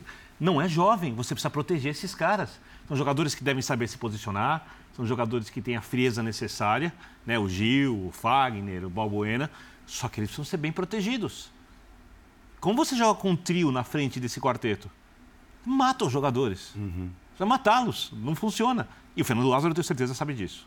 É. Fernando Lázaro sabe disso. E, e o Corinthians tem né, jogadores importantes ainda que vão retornar e alguns deles são jogadores de lado, né? Uhum. Que não se adaptariam, digamos, ou teriam mais dificuldade, ao que parece, a esse sistema de losango, com um time um pouco mais fechado, mais centralizado, sem os caras mais abertos. Né? O Corinthians tem um elenco montado é, com, por exemplo, ó, Gustavo Mosquito, que vai retornar, o Watson, cara de lado, Romero, é um cara de lado, só, só para citar três dessa lista Paulo, aí. Não existe no futebol de hoje você jogar com losango. Ele pode ser usado quando você consegue fazer marcação alta sob pressão. A partir do momento que o adversário levou a bola até o meio-campo, você precisa no mínimo de duas linhas de quatro marcando. No mínimo, não existe isso. Acabou no futebol. Se você inverte a bola, fica balançando no sistema defensivo, você leva a bola com facilidade perto da área adversária. O Flamengo passou por isso ano passado. O Flamengo podia ter perdido a Copa do Brasil nos pênaltis para o Corinthians por isso. Foi. Sendo um time muito melhor. O Flamengo e... foi pressionado pelo, todo respeito, medíocre time do São Paulo no Morumbi. Na Copa do Brasil quando ganha o jogo de semifinal por conta disso. Não, e, tô, e assim, e estava encontrando enormes dificuldades até os 42 minutos do primeiro tempo contra o Atlético Paranaense na final da Libertadores. Porque taticamente perdia jogo que seus jogadores ganhavam. E é só que naquela hora não dá para mudar. O Dorival chegou, chegou no meio da temporada, a gente já contou toda essa história, adaptou o Everton Ribeiro numa função um pouquinho lá, um pouco mais pela direita, achou a escalação dos jogadores, o Rodinei cresceu, acertou a dupla de ataque. Tinha que ser assim. Perfeito. E nós estamos falando de um time que tem jogadores de desequilíbrio muito melhores que os jogadores do Corinthians. Não são jogadores comparáveis. Jogadores fisicamente também mais bem preparados que os jogadores do Corinthians, até por causa da idade. Então, não, se, não dá para jogar dessa maneira de repente ganha ali e pronto, perfeito. Vitor, você estava errado, faz parte. Eu não consigo pensar. O, o, o, o, não, não era o losango, mas o PSG perdeu a Liga dos Campeões ano passado porque os três jogadores de frente não marcaram. Jogos em que o PSG foi melhor que o adversário no tempo inteiro. Quando largaram a marcação, a bola começou a rodar em volta da área do PSG e o Real Madrid foi lá e fez os gols, porque é um time muito especial e não fez nada de construção tão inteligente, nada espetacular taticamente. Só usou o que o adversário oferecia. Porque o Neymar, o Mbappé e o Messi não voltaram como era necessário. O Messi não podia, o Mbappé não queria e o Neymar também não cumpria. Os três ficaram ali, beleza. Somos os astros da equipe e o coletivo azar. O Roger Guedes não pode fazer isso. Eu acabei de falar de Neymar, Messi e Mbappé. Eu acho, eu acho que não se dá a pena. Eu não sei se não dá para jogar com o losango. Eu acho que é, além do losango, o que você faz. Claro. O Flamengo em algum momento funcionou com o losango, mas porque tinha também segurava um jogador, liberava outro. Tinha quase que um, um ala pela direita. A Copa nos mostrou que a tendência hoje é uma seleção, a futebol mundial apostando pelos jogadores de beirada. É você abrindo o campo. O problema é que ontem você só via um Corinthians por dentro. Você não via uma ultrapassagem, porque o adversário te sufocava, você não conseguia respirar, ter a bola. Você não tinha um jogador com essa característica, o Paulo cita que ainda vai voltar ao Flamengo. O Corinthians ontem não tinha esse jogador. O problema ontem não era exatamente o losango, era o que tinha além do losango, e não tinha. E não tinha. E aí não tinha, não tinha saída de bola, não tinha fôlego para segurar um Red Bull muito mais intenso, tinha no máximo um caça. Então não sei se é exatamente só o ter o losango. Não, não é só O problema é que o Corinthians não teve nada além disso. Não acertou a marcação que, alta. E aí acho que isso vai muito além do... Ah, é o primeiro jogo. Porque o primeiro jogo é, é o ritmo, é a intensidade, é o físico que não está bem. Mas às vezes você tenta esboçar. Você olha para o campo e consegue ver um, um, desenho. Você ontem teve dificuldade, você só enxergava o jogo é. pelo meio. Você Mas é fala... injusto você cobrar futebol no primeiro não, não, jogo. Não, não, não. Não estou cobrando é futebol. É você olhar e não identificar exatamente o que poderia ser. Uhum, Esse jogo pelo lado não aconteceu. O outro time jogando muito. Não é tirar conclusão pelo primeiro jogo. Não é isso. Só que eu acho que o primeiro jogo você pode olhar, olhar e debater o que aconteceu. Onde, onde vai jogar aconteceu. o Romero nesse modelo? É, não, nesse modelo. Essa molecada aqui, porque quando é, o Lázaro fala, eu apostei nisso, pelas peças que eu tinha, pelas peças que eu tinha para o primeiro jogo ou pelo que acredita de peça para a temporada? Mas acho que isso não ficou muito claro na, na informação, na fala do Fernando Lázaro, se é, se é um modelo estabelecido que ele vai tentar encaixar a molecada pelas pontas. O Léo traz a pergunta boa. Onde entra o Romero? No lugar do Roger Guedes pela esquerda para fechar o seu meio, meio campo mas da aí o clima, é, mas, mas, mas aí, com, com, com, bola aí como é que é? Porque o jogador mais... Tudo bem, ele pode jogar de um segundo atacante? Não é característica, até porque ele não é exatamente, embora ele tenha bons números, né? Ele não é exatamente um grande goleador, né? Não, não sei, é. tenho, tenho, tenho, tenho muitas dúvidas, assim, e, inclusive sobre o encaixe desse modelo para os jogadores que tem o Corinthians, mas ó, concordo com o ponto de que é, não dá para fazer terra arrasada pelo primeiro jogo, mas as perguntas têm que ser feitas, né? O, Sim. Estamos aqui para isso. Estamos aqui para isso. Temos horas de programação é. ao vivo, inclusive, é. para isso. Somos chatos. É. Vocês são? Eu somos chatos, eu sei disso, somos chatos. Quem? Ah, porque podia ligar, aí ficar vendo elogio, quem sabe achar um culpado, os vilões da vez. Mas essa informação Vamos fazer isso. Não. Eu sou chato, ah. você é chato. Não, fale por o você. O Léo não é chato, você o tá André é muito chato. Que isso? E eu falo, né? O Paulo fala gente boa. Graças, sim, cara. Mas eu amo vocês, você Oi, sabe disso. Isso posto. eu, eu acho melhor o intervalo também. Mas que sincericídio. Como é que é? Então, peraí, peraí. Você, você, você tá vermelho. Você tá vermelho. Você é chato. Você é chato. Eu sou chato. Pedro chato. Léo legalzinho. Não, Léo é legal. Muito chato. Léo é legal. O Léo é Léo legal. permite ter Réveillon. Léo é sagrado, cara, pelo amor Veja de a, Deus. mudança, veja a mudança na tonalidade. Cara, Você sabe que você sabe contrariar o André, não é uma coisa tão fácil. vermelho né? nessa Paulo, mesa, Paulo cara. não ficou isso. claro. Paulo o quê? Realmente, ó. Paulo é legal. Legal, né? Ó, É o âncora, ele pode me com complicar. essa tem que figura magenta na sua tela. Chamar um break, né? Imagina. Vamos permitir, Essa figura magenta. vamos permitir que o Vitor seja atendido pelo. Já está aqui, já está aqui nos Já está aguardando. com a maca e uma água, vem Ficou pior quando você colocou a mão no rosto, porque a diferença na cor da mão e do rosto. Tá tudo bem. É, São Paulo no próximo bloco. Vai, Ainda aí não. Ainda aí não. Não é possível isso. Não. Ainda Até já. Segura.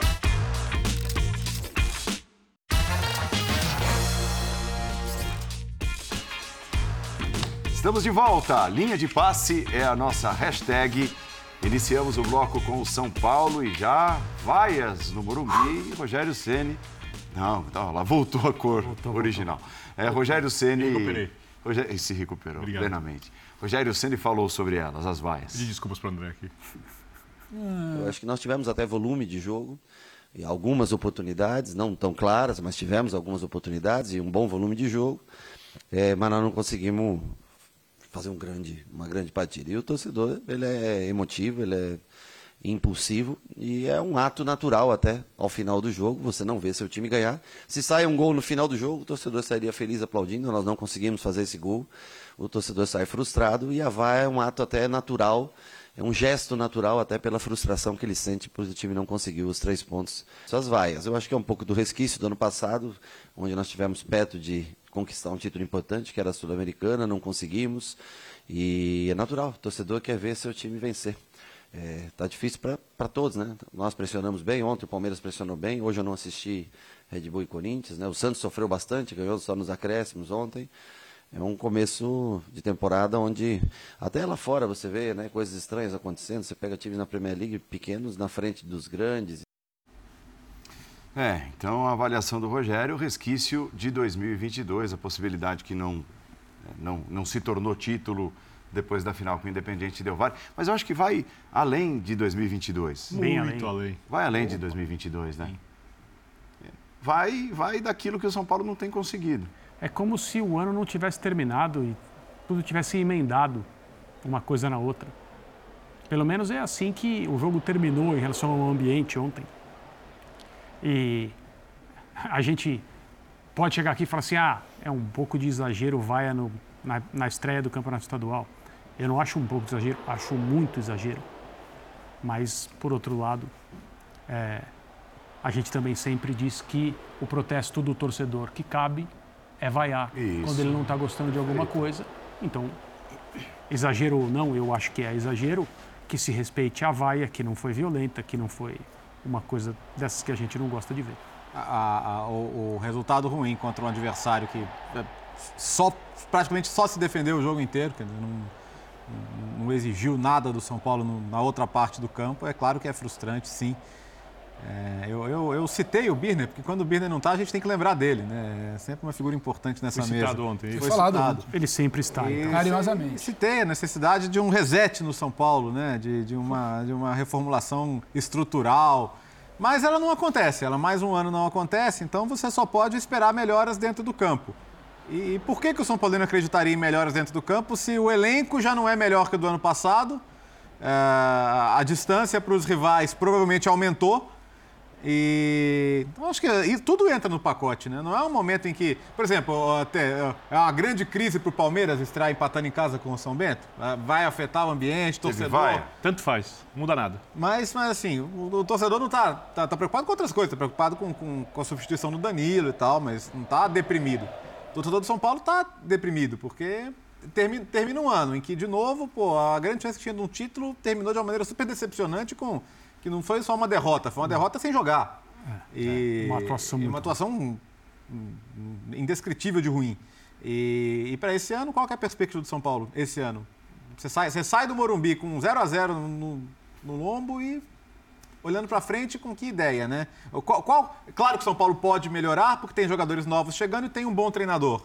Mas qual que é o teto dessa melhora? É o que o torcedor espera? Não parece. eu, acho que a, eu acho que a Vaia, só para te passar, sabe? A vaia está pronta, a vaia está guardada. A depender de uma situação muito esporádica ou outra, você cancela ela momentaneamente, se sai o gol no final, uhum. como citou hoje. Mas essa, praia, essa vai estar tá pronta há muito tempo e ela não, ela não vai mudar, porque eu acho que o torcedor São Paulino, não quero ter a pretensão de adivinhar o sentimento, mas pelo que a gente sente, pelo que se conversa, é, não tem uma. Não tem nada que sinalize. Acho que o Léo toca nesse ponto ontem, né? É a mesma coisa, o mesmo rumo, é, é o mesmo cenário, é o mesmo Morumbi. É cansativo é começar o todo ano assim, final né? do, É cansativo o mesmo filo. É. Então, tipo assim, aquilo ali tá só... tá guardado. Não vem a vitória, a impaciência ela só aflora. Então, não acho que é uma coisa de ontem. É algo que está ali do ano passado, da, da falta de, sabe, da falta de capacidade de ser mais competitivo numa final, seja de Paulista, seja de Sul-Americana, na falta de capacidade de, de, mudar minimamente o rumo da história, de apresentar uma evolução de um ano para o outro, da falta de capacidade ou de crença de que a coisa vai mudar internamente para mudar também dentro de campo. Então tá ali, pode ganhar o próximo jogo, pode beliscar um clássico, mas em algum momento vai tropeçar, vai, vai voltar. É aquela coisa que parece que cansa, sabe? Isso, isso não muda nesse São Paulo. Parece que a gente tem nuances diferentes de um Corinthians, teve um Vitor ali, um refresco a um momento, de um Palmeiras que nem se fala de times do Rio de Janeiro tentando se organizar por meio de uma SAF e o São Paulo. É. Então, assim, tá, tá guardado, porque vamos voltar com a vaia. E eu acho que isso foi ontem, vai ser daqui a duas semanas, ou três, ou quatro, dependendo de uma sequência, e não vai mudar. Incomoda muito mais porque não há nenhuma sinalização que isso vai mudar até o final do ano, assim, pelo menos numa projeção inicial. É, o... Primeiro eu quero elogiar a torcida, porque Choveu muito em São Paulo. Pela presença de público. Choveu muito, muito, Se muito. Se não me engano, é, o maior, é a maior presença de público para uma estreia dos ditos grandes, porque o Flamengo, em tese, estreia na quarta-feira com 26 mil Sim. só. É, e o estádio barulhento. Barulhento. É, e aí eu não tenho o que acrescentar, porque essa é uma vaia, pelo que São Paulo não fez no ano passado, no ano retrasado, no outro ano, e no outro, e no outro, e vamos longe, né, com esses anos em que o São Paulo não fez aquilo Exato. que a sua torcida deseja. É, os jogadores de São Paulo, nesse momento, não podem oferecer mais do que ofereceram ontem. De repente, o Calera acerta uma cabeçada ali, faz 1 a 0 ganha o jogo, um atleta acerta um lance. Então, porém, é mais ou menos isso nesse momento. Pode haver uma evolução, o próprio Rogério já falou sobre isso ao longo do estadual, como ele mesmo disse, para ver como vai ser no brasileiro. Porque o São Paulo tem um time muito abaixo do seu tamanho como instituição de futebol. Olhando para o ano passado, comparando os elencos, melhorou, piorou, mais ou menos na mesma? É, é, é dúbio, porque tecnicamente piorou. Hum. É. De características, se dá para fazer um time mais coeso. É isso. Falou sobre isso ontem. Porque você tem, vai ter chegar o Mendes, vai marcar mais do que qualquer cara que marcava no meio-campo do São Paulo ali. Você tem atacante do lado de campo. Não são atacantes excelentes, mas você tem. Mas no passado tem, São Paulo não, não tinha. tinha. Exato. Uhum. Então, você, então o Rogério vai tentar aproveitar isso do melhor jeito possível. Acho que o São Paulo, ano passado, poderia ter feito um jogo melhor na final sul-americana. Porém, eu acho que o São Paulo, olhando com frieza, o São Paulo foi além daquilo que o seu elenco sugeria ser possível. Chegar em duas finais, uma semifinal de Copa do Brasil e quase, mesmo tendo colocado o time reserva em parte do Campeonato Brasileiro, conseguindo uma vaga para essa fase antes da fase de grupos da Libertadores. Vale lembrar que o São Paulo perdeu do Fortaleza com o time reserva são Paulo, antes de jogar a final sul-americana por 1x0 no Morumbi. Se o Paulo tivesse vencido esse jogo com o time titular, não sei se ganharia se tivesse com o time titular, o Fortaleza não estava jogando o melhor futebol do mundo naquele momento, o São Paulo estaria na Libertadores. É. Então, foi tudo muito no limite. Né? Mas o São Paulo não chegou em nada. Também, se chegasse na Libertadores desse ano, é lógico que o ideal era classificar, o ideal era competir, participar. Mas é óbvio que São Paulo seria uma zebra do tamanho do mundo. E a diretoria não poderia investir muito mais é também mística, no elenco. A mística, a última vez que ela pesou foi em 2016 para o São Paulo, hum. quando com um time bem comum foi a semifinal e teve sérios problemas de arbitragem né, contra o Atlético Nacional. Ah. Como também teve o Huracan nas oitavas de final contra o Atlético Nacional, como teve o Rosário Central, as imagens sumiram né, das confusões com o Atlético Nacional. E aquele time que, do Atlético Nacional, que era um time cheio de jogadores comuns, foi decantado como grandes jogadores que não funcionaram no futebol nunca mais. Né? Mas tudo bem. Em determinados é... momentos, o globo ocular atingiu um tamanho é. surpreendente, você percebeu? Então, desde então, desde então, a, mística... a gente tem mais break, ultrapassa, Paulo? ultrapassa, a mística não ia, não ultrapassa a armação do óculos. Tem coisas do futebol que são... o olho fica maior do não que vê quem a não armação quer. do Mas óculos. tudo bem, Uma faz parte do Tá futebol, de novo. bola, beleza. A última vez que a mística da Libertadores funcionou, bata-bata de Libertadores, de repente o time engrena, acontece. Mas o São Paulo não tem um time à altura do que o seu torcedor deseja. Mas a expectativa, ela é do tamanho do clube, da camisa, da instituição. E o ano tende a ser frustrante. Pode acontecer alguma coisa diferente, mas eu vou repetir o que tenho dito e vou ser chato. Se o São Paulo tiver um ano tranquilo no Campeonato Brasileiro, sem riscos de rebaixamento, se conseguir uma vaga na Libertadores, nem que seja em fase pré-fase fase de grupos, e diminuir drasticamente a sua dívida, o São Paulo terá uma temporada de muito sucesso. Eu acho que é o máximo que a gente pode imaginar nesse momento no atual, no atual cenário do São Paulo. E isso não tem a ver com o Rogério, isso não tem a ver com os jogadores. Isso tem a ver com a gestão. Essa e outras. A diretoria diz que. Com esse final, eu estou de total acordo. É, a, dire- a diretoria Obrigado, diz, André. eh, falando, Muito falando na gestão, a diretoria diz que, que entregou eh, os reforços, os que vieram, os que chegarão ainda, para que o São Paulo, para que o Rogério tenha nas mãos um time mais rápido. Sim. Sim, É uma tendência? sim. É um Agressivo. desejo. Um desejo. É um desejo do técnico. Não tinha possibilidade de pensar em fazer isso. Ah, foram várias entrevistas depois de partidas em que perguntaram ao Rogério, Rogério, explica a substituição e tal, e ele falava, eu não tenho jogador de lado de campo, né, eu não tenho isso, eu não tenho, eu não tenho, eu não posso, eu não consigo, não dá, etc. Até ontem perguntaram a ele sobre possíveis semelhanças entre a maneira de atuar que o São Paulo poderia ter nesse ano, já falando sobre esse primeiro jogo, e como o Fortaleza do Rogério jogava. Por uma questão de características similares de alguns jogadores, ele disse não tem nada a ver. No Fortaleza eu tinha velocidade, Velocidade. que eu não tenho. Então, mas foram contratados jogadores para atuar do, do lado do campo que ele não tinha. Mas ainda não é o que ele quer. Então, o fato do São Paulo dar ao seu treinador hoje mais possibilidades de escalar o time da maneira que ele acha que é a melhor, e aí temos que incluir como ele enxerga o jogo, como ele gostaria de ver o São Paulo jogando. É, evidentemente, ele acha que é dessa forma que ele aproxima o São Paulo de vencer jogos e terminar competições em boas colocações, eventualmente se aproximar de uma decisão de título. Por que, que o São Paulo não pode fazer isso esse ano de novo? Fez no ano passado, duas vezes. Não é porque ele tem melhores condições de escalar o time com essa estrutura hoje que o elenco do São Paulo é melhor. O elenco é pior. Nós falamos sobre isso aqui ontem. Tecnicamente, se você pensar quem compõe o elenco e comparar com o ano passado, o elenco de 2023 é pior. Mas tem jogadores que não, não estavam ali em 2022 e que o Rogério pediu. Mesmo assim, ainda quer mais três. É. Que ser, totalizariam nove contratações. Eu acho, eu acho que a gente aposta muito no que o Rogério pode fazer com as peças atuais. Isso. Mas não dá para dizer que o time de agora é melhor. O que pode vir a ser com a característica que o Rogério acredita é um ponto. Agora, quando você olha, minimamente o que o São Paulo tentou fazer no ano passado, sendo que o Rogério mais acredita ou não, Tecnicamente, o Patrick é melhor que qualquer jogador que foi contratado, por exemplo. pa- pai. Pai, Pai, Trick? Trick? Patrick. Eu juro que eu chutei pai trick, eu achei que era piada. Uma, uma piada, é, também. Pai trick. Pode ser Patrick, se Ah, quiser. mas é isso, Não, eu já achei que era um- Pedrinho, é muito, Pedrinho, é muito do que você acredita. Não, não são Muito fenômenos. do que você né? crê no Rogério, não do que.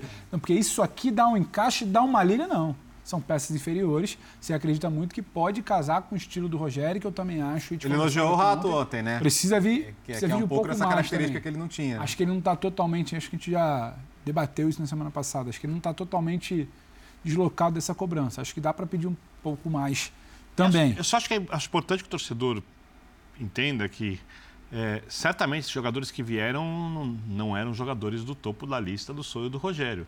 Não. Foi o que o São Paulo Encaixava, conseguiu contratar. encaixavam por característica. Né, inferiores ao do É ano passado e que podem, podem render passado- juntos. quando a gente fala do Mas não há passado, certeza, não há por trabalho exemplo, ainda. Por exemplo, vamos pegar o ano passado, vamos pegar quem é o melhor técnico do Brasil ano pa- Quem foi? Abel Ferreira. Sim. Ele, depois Tira do os jogadores de velocidade diz. lá de campo dele. Não ganha nada. Não tem milagre. E nenhum técnico do mundo. Não é só ele. Mas nenhum tinha- técnico do mas tinha mundo. jogadores de lado. Não dá para São, o São Paulo tinha de velocidade. Não, eu tô quem? falando do Palmeiras. Se tira, Tinha, não tinha. nada. Não, é que, por, por- por exemplo, por exemplo. Aí reclamavam que o São Paulo sucumbia quando marcava alto e não conseguia acertar a marcação. E o São Paulo sempre fazia isso. Você consegue com o time, você não tem contra-ataque. Aí os jogadores que marcam à frente dos zagueiros não tem muita pegada. Porque não tem o jogador que marca e que sabe, que sabe construir. O Luan, que seria esse jogador, teve problemas durante boa parte da temporada. Então, eu queria não obrigado. Tem o Danilo, que foi tão exaltado agora há pouco aqui. No Pelo amor de Deus. Então, o, o Rogério fez a única coisa possível coletivamente para tornar aquele time competitivo. E em muitos momentos o time não conseguiu realizar porque era um time, tecnicamente, com limites. Não, assim, aí olham e falam, a culpa é do técnico. A minha vontade é dizer o seguinte, troca o técnico então. Vamos ver o que acontece. Mas não vai culpar o próximo. Ah, porque, fica, porque fica culpando. Ah, até que vai chegar. É atrás no âmbito da questão. Ah, mas, mas, é, mas é, até ter o Rogério pela segunda vez, era isso que estava acontecendo no São Paulo. O Rogério só está no São Paulo porque ele é o Rogério. Porque senão um já teria achado motivos para se livrar do Ele, outro. ele precisa querer muito estar ali. Inclu- É. Incluindo Ah, a muito. própria decisão dele. tempo. É. É, o São Paulo tá. assim, parece que está quase tudo certo para trazer o David, né? Sim. Que o Rogério quer. Foi muito mal no Inter. Sim. né? E que, assim, era um cara que tinha a marca do conjunto de um time no seu melhor momento, que foi no Fortaleza, Beleza. e não achou isso no Inter. E não necessariamente vai encontrar no São Paulo. É, mas Exatamente, mas- é, é o que eu penso. É preciso equilibrar essa expectativa Quando também. você pensa do nível do que é possível esperar do São Paulo, um jogador de extremo comprometimento, de força e velocidade, jogador físico, cai bem. Não é, não, não é um jogador que o São Paulino sonha, mas para a realidade do São Paulo, é um jogador que tende a ser útil. É um Diego Souza quando veio, lá atrás, não se viesse hoje. Não, o Diego Souza no São Paulo já estava também. Já estava. É. Mas eu não sei, o David, você acha que vai ser. Souza, inclusive, tecnicamente. Pura explosão? Muito melhor que o David. Jamais será na carreira, mas eu acho que o, eu acho que o David vai entregar um pouco mais esse jogo físico com um pouco mais de velocidade do que. Então vocês perguntaram aqui e tal, na verdade não perguntaram, afirmaram que o torcedor de São Paulo começa o ano se perguntando, "É, mas e aí, né? Vai ser a mesma coisa? E eu pergunto a vocês, é, as Vai. perspectivas quais são? Vai ser a mesma coisa. É? Isso é ruim? Se for Opa, a mesma coisa do ano o São passado, No eu acho que seria momento muito bom. clube? Olha lá. Se for a O- mesma pior é o coisa quê? do ano passado, para mim contra seria o muito bom. rebaixamento? Isso. A mesma coisa 2022, estamos falando de onde chegou na Copa do Brasil, uma final de Sul-Americana. Jogou duas finais. Não sofreu no final do Campeonato Brasileiro com rebaixamento. Pelo que se deseja, seria muito bom. A questão é você explicar ao torcedor que é mais um ano assim. não, não, não. Sabe é o problema? É, esse é o problema. Bira Não, não. tocou numa questão, Mas a, a comunicação disso, né? Sim. A comunicação é, estamos, isso está acontecendo porque estamos nos estruturando para termos a capacidade de investimento dos nossos rivais daqui a alguns Isso. anos. Não, Isso não está é acontecendo? isso. Não, Não. não. Então, O que te faz é mais um ano assim. É. Mais um, aí a vaia vem por isso no primeiro jogo de 2023, de 2024. O, o torcedor está incomodado com essa monotonia, porque é isso e não, não, não muda. Mas eu concordo com o final do comentário anterior do Vitor. Se o São Paulo tiver um Campeonato Brasileiro tranquilo Positivo. e conseguir aí no seu exercício contábil, não é fácil, diminuir sua dívida, bom ano. Mas o Campeonato Brasileiro tem que ser melhor do que foi o de 22. sim. Houve flerte ali com, com problemas. Sim. Também porque São Paulo teve que fazer uma escolha cruel, que era de disputar competições simultaneamente sem ter elenco para isso, sem ter quantidade mínima de quantidade de jogadores para isso. E essa escolha só foi possível por acertos coletivos gerados pelo É. técnico e pelos jogadores que trabalharam junto. Uma opinião impopular que mostra como o calendário às vezes prega peças. O que aconteceu de maneira anormal com o São Paulo e criou problemas no Campeonato Brasileiro foi ter passado pelo Palmeiras na Copa do Brasil. Mas é. Foi isso que aconteceu. Quando a gente debatia não que é estou pelas falando, Copas. Não estou falando sobre arbitragem. Seria, necess... Seria obrigatório falar sobre arbitragem se estivéssemos dizendo quem mereceu, quem não mereceu naquele confronto, mas não é disso que eu estou falando. Eu estou falando que o fato do São Paulo ter se classificado contra um time melhor atrapalhou, entre aspas, a vida do São Paulo no Campeonato Brasileiro. Os dois melhores momentos do São Paulo na temporada, imagino que de alegria do torcedor, um foi esse. Foi esse. E o outro foi conseguir ganhar nos pênaltis, depois de perder por 2 a 0 o Atlético Goianiense no Morumbi e chegar à final da Sul-Americana. Isso. E foram exatamente Mas as a, duas Sul- questões que mas atrapalharam a o brasileiro. Sul-Americana estava ao alcance, como se provou. A Copa do Brasil nunca esteve. Mesmo o São Paulo tendo passado pelo Sim. Palmeiras. Esse, esse, esse para mim foi Nem o problema. um grande jogo não conseguiu. Do Campeonato Brasileiro no ano passado, porque daí faltou perna, faltou jogador, faltou energia, faltou capacidade, faltou um monte de coisa. Então, o Campeonato Brasileiro tem que ser melhor em, em 2023, em termos de colocação final e, e a caminhada, né? Sim. Não dá para ficar. E aí? Vai cair de novo? Quer dizer, vai cair de novo. Vai correr risco de novo? Não, não pode correr risco. Fernando Diniz, satisfeito com o começo de ano do Fluminense. A gente não ficou de férias 50 dias, isso é uma bobagem quem fala isso, muito pelo contrário.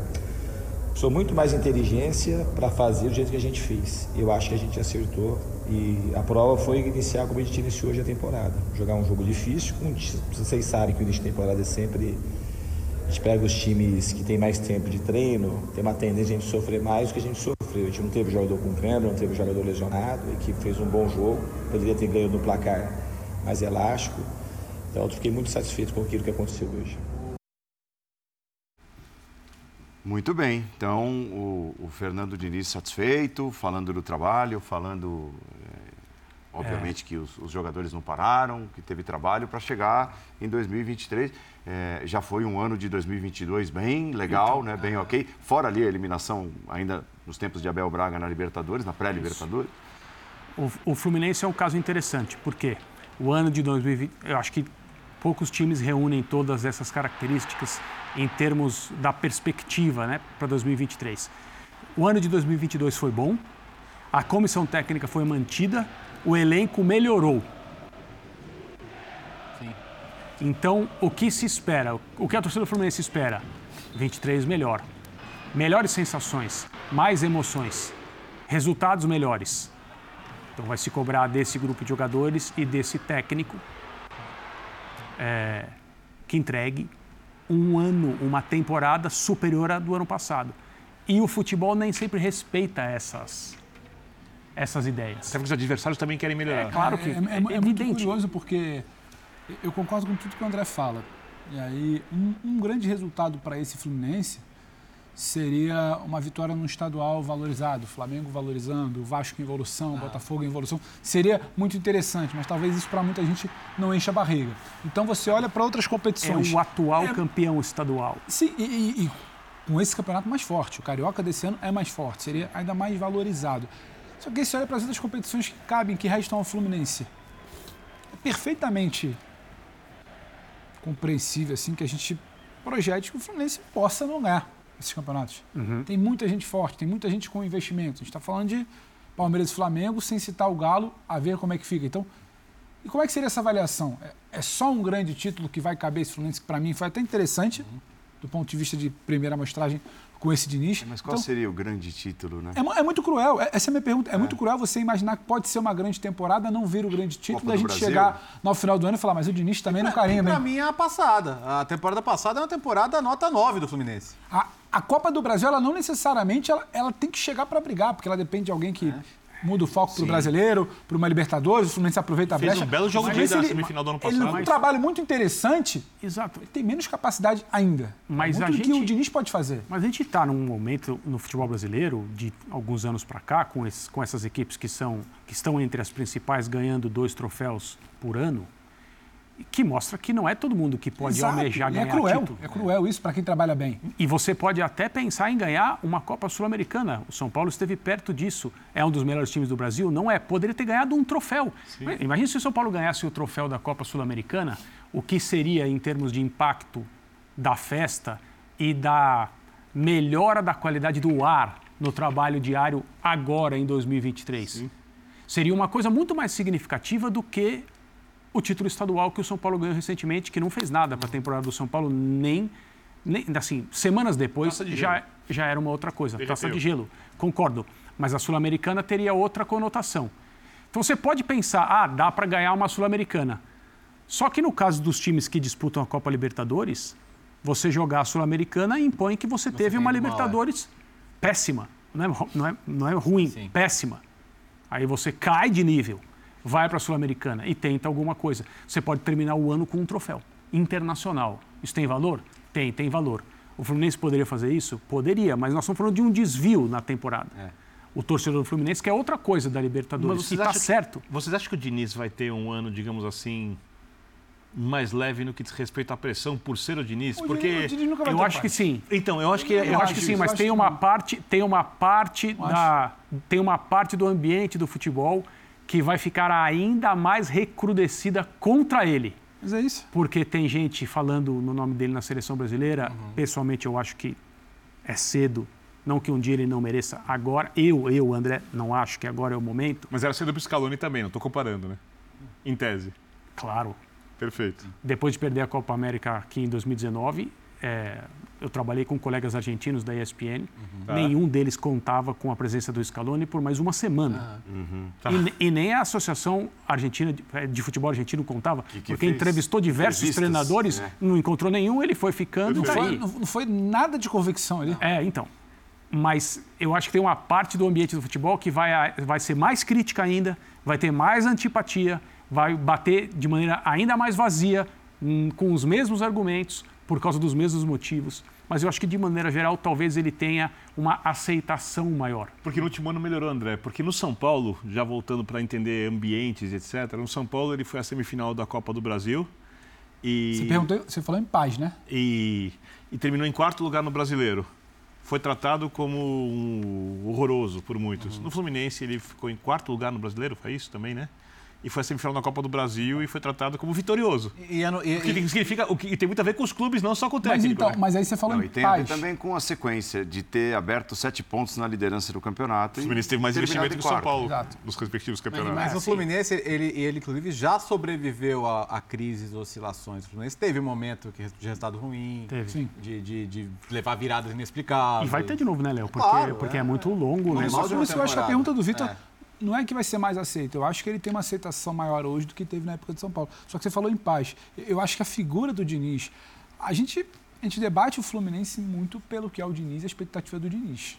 Muito Sim. pouco do que é o resultado do Fluminense. A figura do Diniz hoje ela gera muito mais interesse, debate, esquenta. Por isso que o André falou de uma parte, uma ala do futebol. Eu acho que a paz ele não vai ter. Uma parte mala ou uma, uma ala? Uma prefiro, ala, mas eu, também poderia Eu prefiro uma, uma, parte, parte mala. mala. Parte uma mala, ala mala. Uma ala, mas uma parte uma mala, para quem não entendeu, é, cabe. Prefiro. Agora, você falou em paz. Paz eu acho que ele não vai ter. A paz eu acho que ele não vai paz, ter. Óbvio, paz dentro do que o futebol permite. Sim, eu acho que não. Acho que ele pode ter um momento de maior aceitação, mas vai voltar a tal turma mala, para usar o termo do André, que não está aberto esse debate. Não está aberto. Tá, você acha tá que o ano para o Mano vai ser mais tranquilo do que para ele, por exemplo? Para pegar um, fazer hum, uma comparação. Boa pergunta, hein? Eu acho que vai depender de como o Fluminense jogar, porque o que esperam supor... do Mano, o que o Mano já fez, é. o que esperam do Diniz, ah. o que o Diniz já fez. Vamos Eu supor. precisa partir daí também. Vamos supor que o Fluminense repita a sua colocação de Campeonato Brasileiro, repita a sua, a sua colocação de Copa do Brasil. Não dá para pedir mais. Concordam comigo? Concordo. Uhum. E seria um bom ano. E não ganha o Campeonato Estadual. O ano terá sido pior do que 2022 em termos de resultados. Mas o Fluminense pode jogar mais bola. Sim, e a turma vai vir babando. Pode ganhar mais jogos de times é, que são considerados superiores tecnicamente. São poucos, mas estão aí, todo mundo sabe quais são. O, o, o Fluminense pode dar um passo à frente em termos de futebol jogado. Sim. Com a permanência do seu técnico, das ideias dele e dos jogadores adaptados. E agora com o elenco foi, foi é, reforçado. Humano. É, isso, reforçado, ah, é, é, renovado em termos de renovação de contratos Sim. Né? Sim. Assim, você manter um cara como o André, né? Nossa, você, você renovar o contrato do Cano, aí você vai no mercado e traz o Queno. É, eu acho que, assim, de certa forma, isso é mostrar grandeza, é mostrar assim, ó, eu tenho ambição para a temporada. Dois laterais, Sim, brilhante ou não, você tem dois laterais, você tem um Samuel no Google, que é uma atrás, você não pensava em ter antes do Samuel chegar. Isso, isso. Mas o, o, debate do Mano é interessante porque eu acho que sempre vai cair na história do não ganha nada, e você não pode falar isso pro Mano. Uhum. Então, acho que isso acaba pesando, condicionando um pouco a avaliação para muita gente, Concordo que é só o resultado. não, é o não é chegar no final do ano e falar o que o Mano nos ofereceu, uhum. o que ele nos ofereceu, a partir do elenco que cada um tinha. O debate, infelizmente, ele nem sempre é assim. Aí vai cair no tal do raso que o André fala. Nunca ganhou Isso nada. tem mano porque os dois terminaram o ano bem. O que é legal, o que é legal no Fluminense é que vai ser um time reconhecível, vai tentar ganhar conforme é, as virtudes que nós conhecemos, é, pelo olhar de um treinador que não discute essas. essas o tédio essas não frequentará os jogos, que é o maior inimigo do futebol para mim é o tédio. Acho que os jogos vão ser divertidos, É possível que durante um trecho da temporada seja o time que mais agrada. Isso aconteceu em, em 2022. Em algum momento pode ser, tem muito potencial. Então, tomara, tomara. É, agora sim, a gente vai falar de, de algo internacional, mas que interessa ao nacional. O primeiro assunto do, do programa foi o Flamengo, as perspectivas e tudo mais, e o foco principalmente no Mundial. Ontem nós tivemos a decisão da Supercopa da Espanha, com a derrota do Real Madrid. O Ancelotti admitiu que o momento não é dos melhores. É, e existe até um papo, né, que é meio clichê, mas acontece e de certa forma é, é um tanto quanto verdadeiro grosso modo, mas é verdadeiro, que é, ah, para o sul-americano vencer hoje o europeu na final do Mundial, o europeu tem de estar numa fase muito ruim, ou tem de ser um time é, não dos mais brilhantes, como foi, por exemplo, o Chelsea em 2012, né, que, vencido pelo Corinthians.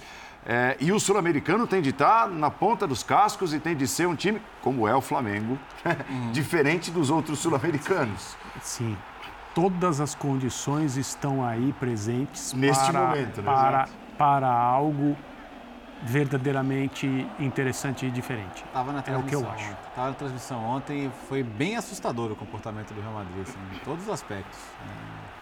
Físico chamou muito a atenção como o Real Madrid está abaixo e e é curioso que o coletivo, se a gente volta para as conquistas, né, para a conquista da Champions da temporada passada, ganhou a La Liga também, num ano de transição do Barcelona, mas a Champions ganhou pô, passando por PSG, por Manchester City, por Liverpool. Como você vai contestar uma conquista dessa? Mas se olhar para cada um dos jogos, né, foram, foram milagres ali provocados por alguém, né? Uhum. Fosse um Benzema, um Vinícius, um Rodrigo, um Courtois. Então, é, é, foi Exato. um Real Madrid campeão muito mais da individualidade que do coletivo coletivamente, o Real Madrid não foi melhor do que nenhum dos adversários que ele eliminou nos jogos. E, e, e, o futebol é assim, cara. É, e é por isso que, que, as competições eliminatórias elas são tão fascinantes e, e, permitem essas coisas. E no final das contas, o jogo é vencido pelos jogadores, principalmente. Mas quando você tem um Benzema que a gente está vendo aí fazendo gol no, no, já no finalzinho, um gol que deixou o placar muito mais generoso com o Real Madrid do que deveria ser. É, quando você tem um, Modric que a, a, por incrível que pareça, a idade pesa pela sequência de jogos e ele também não está no seu melhor. É, preocupa sim, preocupa porque você tem não só assim, a gente olha para o Mundial, mas o Real Madrid está olhando para o Mundial e depois está olhando para o Liverpool, que também não está num bom momento. Quer dizer, é um jogo de duas equipes que fizeram a última final e olha como é louco o futebol. Quem diria, né? É, em, em, fevereiro do ano seguinte elas olha podem chegar está. repletas de dúvidas. Né? Então, assim, para um jogo que é, é para dois jogos no caso, né, no mês que vem, é, eu não sei se o Real Madrid vai recuperar a condição. O ponto é que o Real Madrid continua tendo os jogadores que tem. E o Flamengo tem os jogadores que tem, que são excepcionais para o nosso mercado, mas que, para comparação com os jogadores do Real Madrid, ainda não são não. a mesma coisa. Exatamente. Então, no final das contas, sim, o Real Madrid, por ter os jogadores que tem, é o favorito a ganhar o Mundial de Clubes, mesmo na, na situação em que está. Concordo. Até porque ganhou a Champions League pelos jogadores que tem. Então, é só, é só entender que, sim, o cenário torna possível mas ainda não, não revoluciona o favoritismo. Só coloca uma lupa na fase do Real Madrid, que é Tem o efeito Copa do Mundo, né? Semana é, que... a semana. É, é. semana a semana nós vamos fazer essa comparação. Exato. É. O Flamengo o, vai jogar Real, aqui pelo estadual. Dia a dia. dia o Real Madrid dia, vai jogar ali. O Real tem entre 4 e 5 jogos do Campeonato Espanhol. Eu, eu, digo entre 4 e 5 porque tem 5, mas pode ser que o quinto seja justamente realocado mais para frente. Para viajar. É, para uma viagem um pouco antecipada e tudo. É. Então tem entre 4 e 5 jogos para a gente poder fazer essa avaliação, é. né? É, todo De dia. melhor ou não. Todo dia. E, sem exceção. E tem Valência. Eu acho que a torcida do, do Flamengo chatos. nunca torceu tanto contra uma boa fase do Vinícius Júnior como torcerá até o Mundial. Ah, cria, cria, negócios à parte. É, Título Mundial, é, opa! E Depois a gente conversa de novo com o Vinícius, penso rubro-negro. E, e, ele Vinícius dá, te resolve ele, depois. E, essa má fase o sobrecarrega, porque ontem, por exemplo, o, o, o Chaves Janeiro muito inteligente inverteu, né? Pôs o Araújo de lateral e o Cundê de zagueiro, porque o Araújo nos, nos duelos individuais é muito bom. E o Vinícius tinha a marcação do Araújo, tinha sempre uma dobra em cima e é uma coisa que o Flamengo pode estudar. Aliás, a maneira que o Real Madrid marcou o Vinícius, que o Barcelona marcou o Vinícius ontem, é para é o Vitor levar para a salinha de vídeo, mostrar e, e para algumas coisas serem passadas ali. Mas você está contando só como individual. E, e, nem o Vinícius vai driblar dois, três toda a jogada. É. É. Ó, e tem incentivo, tem uma mala branca da Comebol, do Alejandro Domingues, uh, dizendo que se o Flamengo vencer, Quer ver? Tem, inclusive Isso botou aí. nas redes sociais e tudo, né? Isso aí o tá... Vitor Birner, que é tão esse ativo aí, esse aí não tá sociais, dando, tá distribuindo. Já deve, ter, visto, olha lá. A América do Sul quer mais glórias esportivas. A Comebol concederá um prêmio adicional de 5 milhões de dólares ao Flamengo, campeão da Libertadores, se ganhar o Mundial de Clubes. É um forte incentivo para o representante do nosso continente ah. neste torneio. Olha, é bom é bom ele ter liquidez é para isso. Aí. É praticamente, não sei o valor atualizado, mas é. até pelo menos o final do ano era uma folha salarial do Flamengo. Acho que resolve bastante coisa. É uma praxe, né? A Comebol prometeu, se alguma seleção sul-americana ganhasse a uhum. Copa do Mundo também, 10 milhões de dólares. Assim é, foi feito. É legal isso, eu acho. Se algum time sul-americano ganhasse o Mundial de Clubes, é, é um outro momento da Comebol, mas também devagar, né? É um ato político. É a Comebol claro. que leva finais a todos os países, é a Comebol que dá dinheiro a todos os campeões, é a Comebol que fecha grandes contratos, então pode usar isso também para agradar quem ela precisa, que é politicamente clube tá, tá, tá e confederações UEFA nacionais. Mais do que nunca. Opa, é. exatamente. É. Então, é possível hoje fazer esse, esse agrado. Não exatamente, não vou, não vou comprar o discurso do, do fomento ao futebol. É, eu, eu acho que o dinheiro até porque o fomento ao futebol não é dando mais dinheiro para quem já tem muito. Debatíamos isso aqui é, assim, Eu acho que o dinheiro é muito bem-vindo. Acho que a Comebol tem que apoiar os seus afiliados sempre que for possível. Todos eles, de preferência. É, mas não tem impacto nenhum. No jogo do Flamengo, o simples fato do Flamengo estar no Mundial e ter a chance de ganhar do Real Madrid é o maior doping positivo, usar esse termo, possível, não muda nada no aspecto para o jogo do Flamengo não muda nada. Eu acho legal que o Comebol contribua para que todos os sul-americanos que chegarem à final do Mundial, de agora em diante, tenham incentivos a mais. Talvez, se tiver algum clube numa situação financeira não como a do Flamengo, esse dinheiro seja a solução para problemas. O Flamengo, obviamente, vai ajudar. Só que para os jogadores não muda nada. Os jogadores estão Jogadores podem ser, jogadores conversam sobre esse jogo, sobre essa possibilidade diariamente. Vão jogar o jogo do Campeonato Carioca, não falam muito sobre isso, devem conversar sobre o Mundial, não devem conversar nem sobre o jogo contra o Palmeiras direito. A questão é o Mundial, Mundial, Mundial, Mundial, Mundial. Também ver o Real Madrid. Isso que a gente está falando aqui de falar da fase do Real Madrid também deve estar sendo comentado entre os jogadores, que devem estar torcendo para a fase não, não ser mudada, porque eles veem que com esse Real Madrid, contra esse Real Madrid, é possível ganhar, Tem jogo. se aumenta muito. E ganhar do Real Madrid, qualquer Real Madrid. Nossa. Ia ser um título oh, mundial nossa, já tá absolutamente dito, assim. gigantesco. Esse debate da má fase daquele janeiro, fevereiro, ele ganhou. É o Real Madrid. Né? Ganhou. Não, e seria o primeiro, o primeiro brasileiro sul-americano a vencer desde 2012, é. depois de mais de 10 anos. Assim, nossa, ia ser um negócio... E, venceram, em que pese a fase, venceram um bom Real Madrid.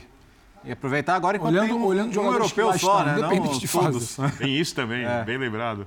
Daqui a pouco a FIFA promete para 25 o Mundial de 32 Mega times. Mundial. E, aí, não, e aí você não vai ter que ganhar de um europeu, né? Vai ter que ganhar de alguns. De alguns. É. é então Como é. gente finíssima, hum. meu querido amado André Camargo ah, disse agora há pouco Cinco no linha de passe. É, tem que torcer para o time tá mal, o outro tá bem, é a pior fase. Com um pode acontecer, com o um outro é não vai acontecer é. de europeus. Não é, André? Sim. Obrigado. Sim. Sim. Sim. Sim. Conciso. Parece meu filho lá em casa. Eu faço discurso gigantesco e a resposta é sim, sim. ou não. Ah, mas depois do ataque gratuito, não tinha nenhuma outra resposta que o André pudesse dar. Que é o quê? Flores? Eu, eu, eu sinto, eu sinto você como uma pessoa Apenas que quer a... prejudicar o ambiente ou deixar o ambiente leve, quer deixar o ambiente pesado. Porque não, eu acabei de elogiá-lo. O, o Dimas e o Paulo pedem para a gente apimentar o debate. Apenas o profissionalismo. Fiz críticas e elogios. Apenas o, apenas o contrato assinado e o profissionalismo. e o intervalo, que faz parte, é contrato é, assinado. É, é, bom quando o Vitor começa a cair para Entendedores entenderão. Já voltamos.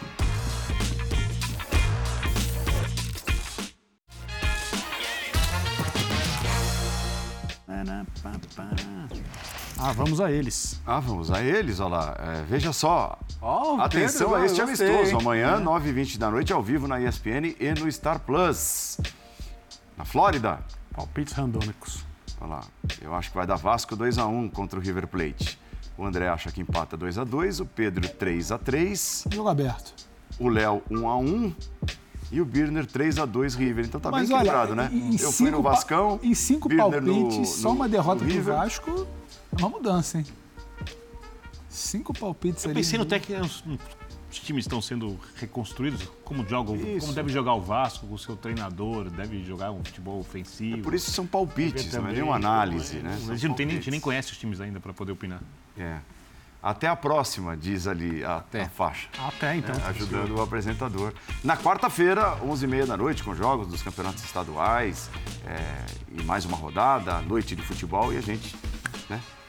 Nós voltaremos, estaremos aqui a partir das 11h30 da noite. Procede? Procede. Nem todos nós Um estaremos. pouco mais cordial Ele da já tá parte do dançando, então agora é o momento. Tchau. Vem aí, Sport Center ao vivo. Saúde e paz a todos. Belíssimo terno de vai. Exato.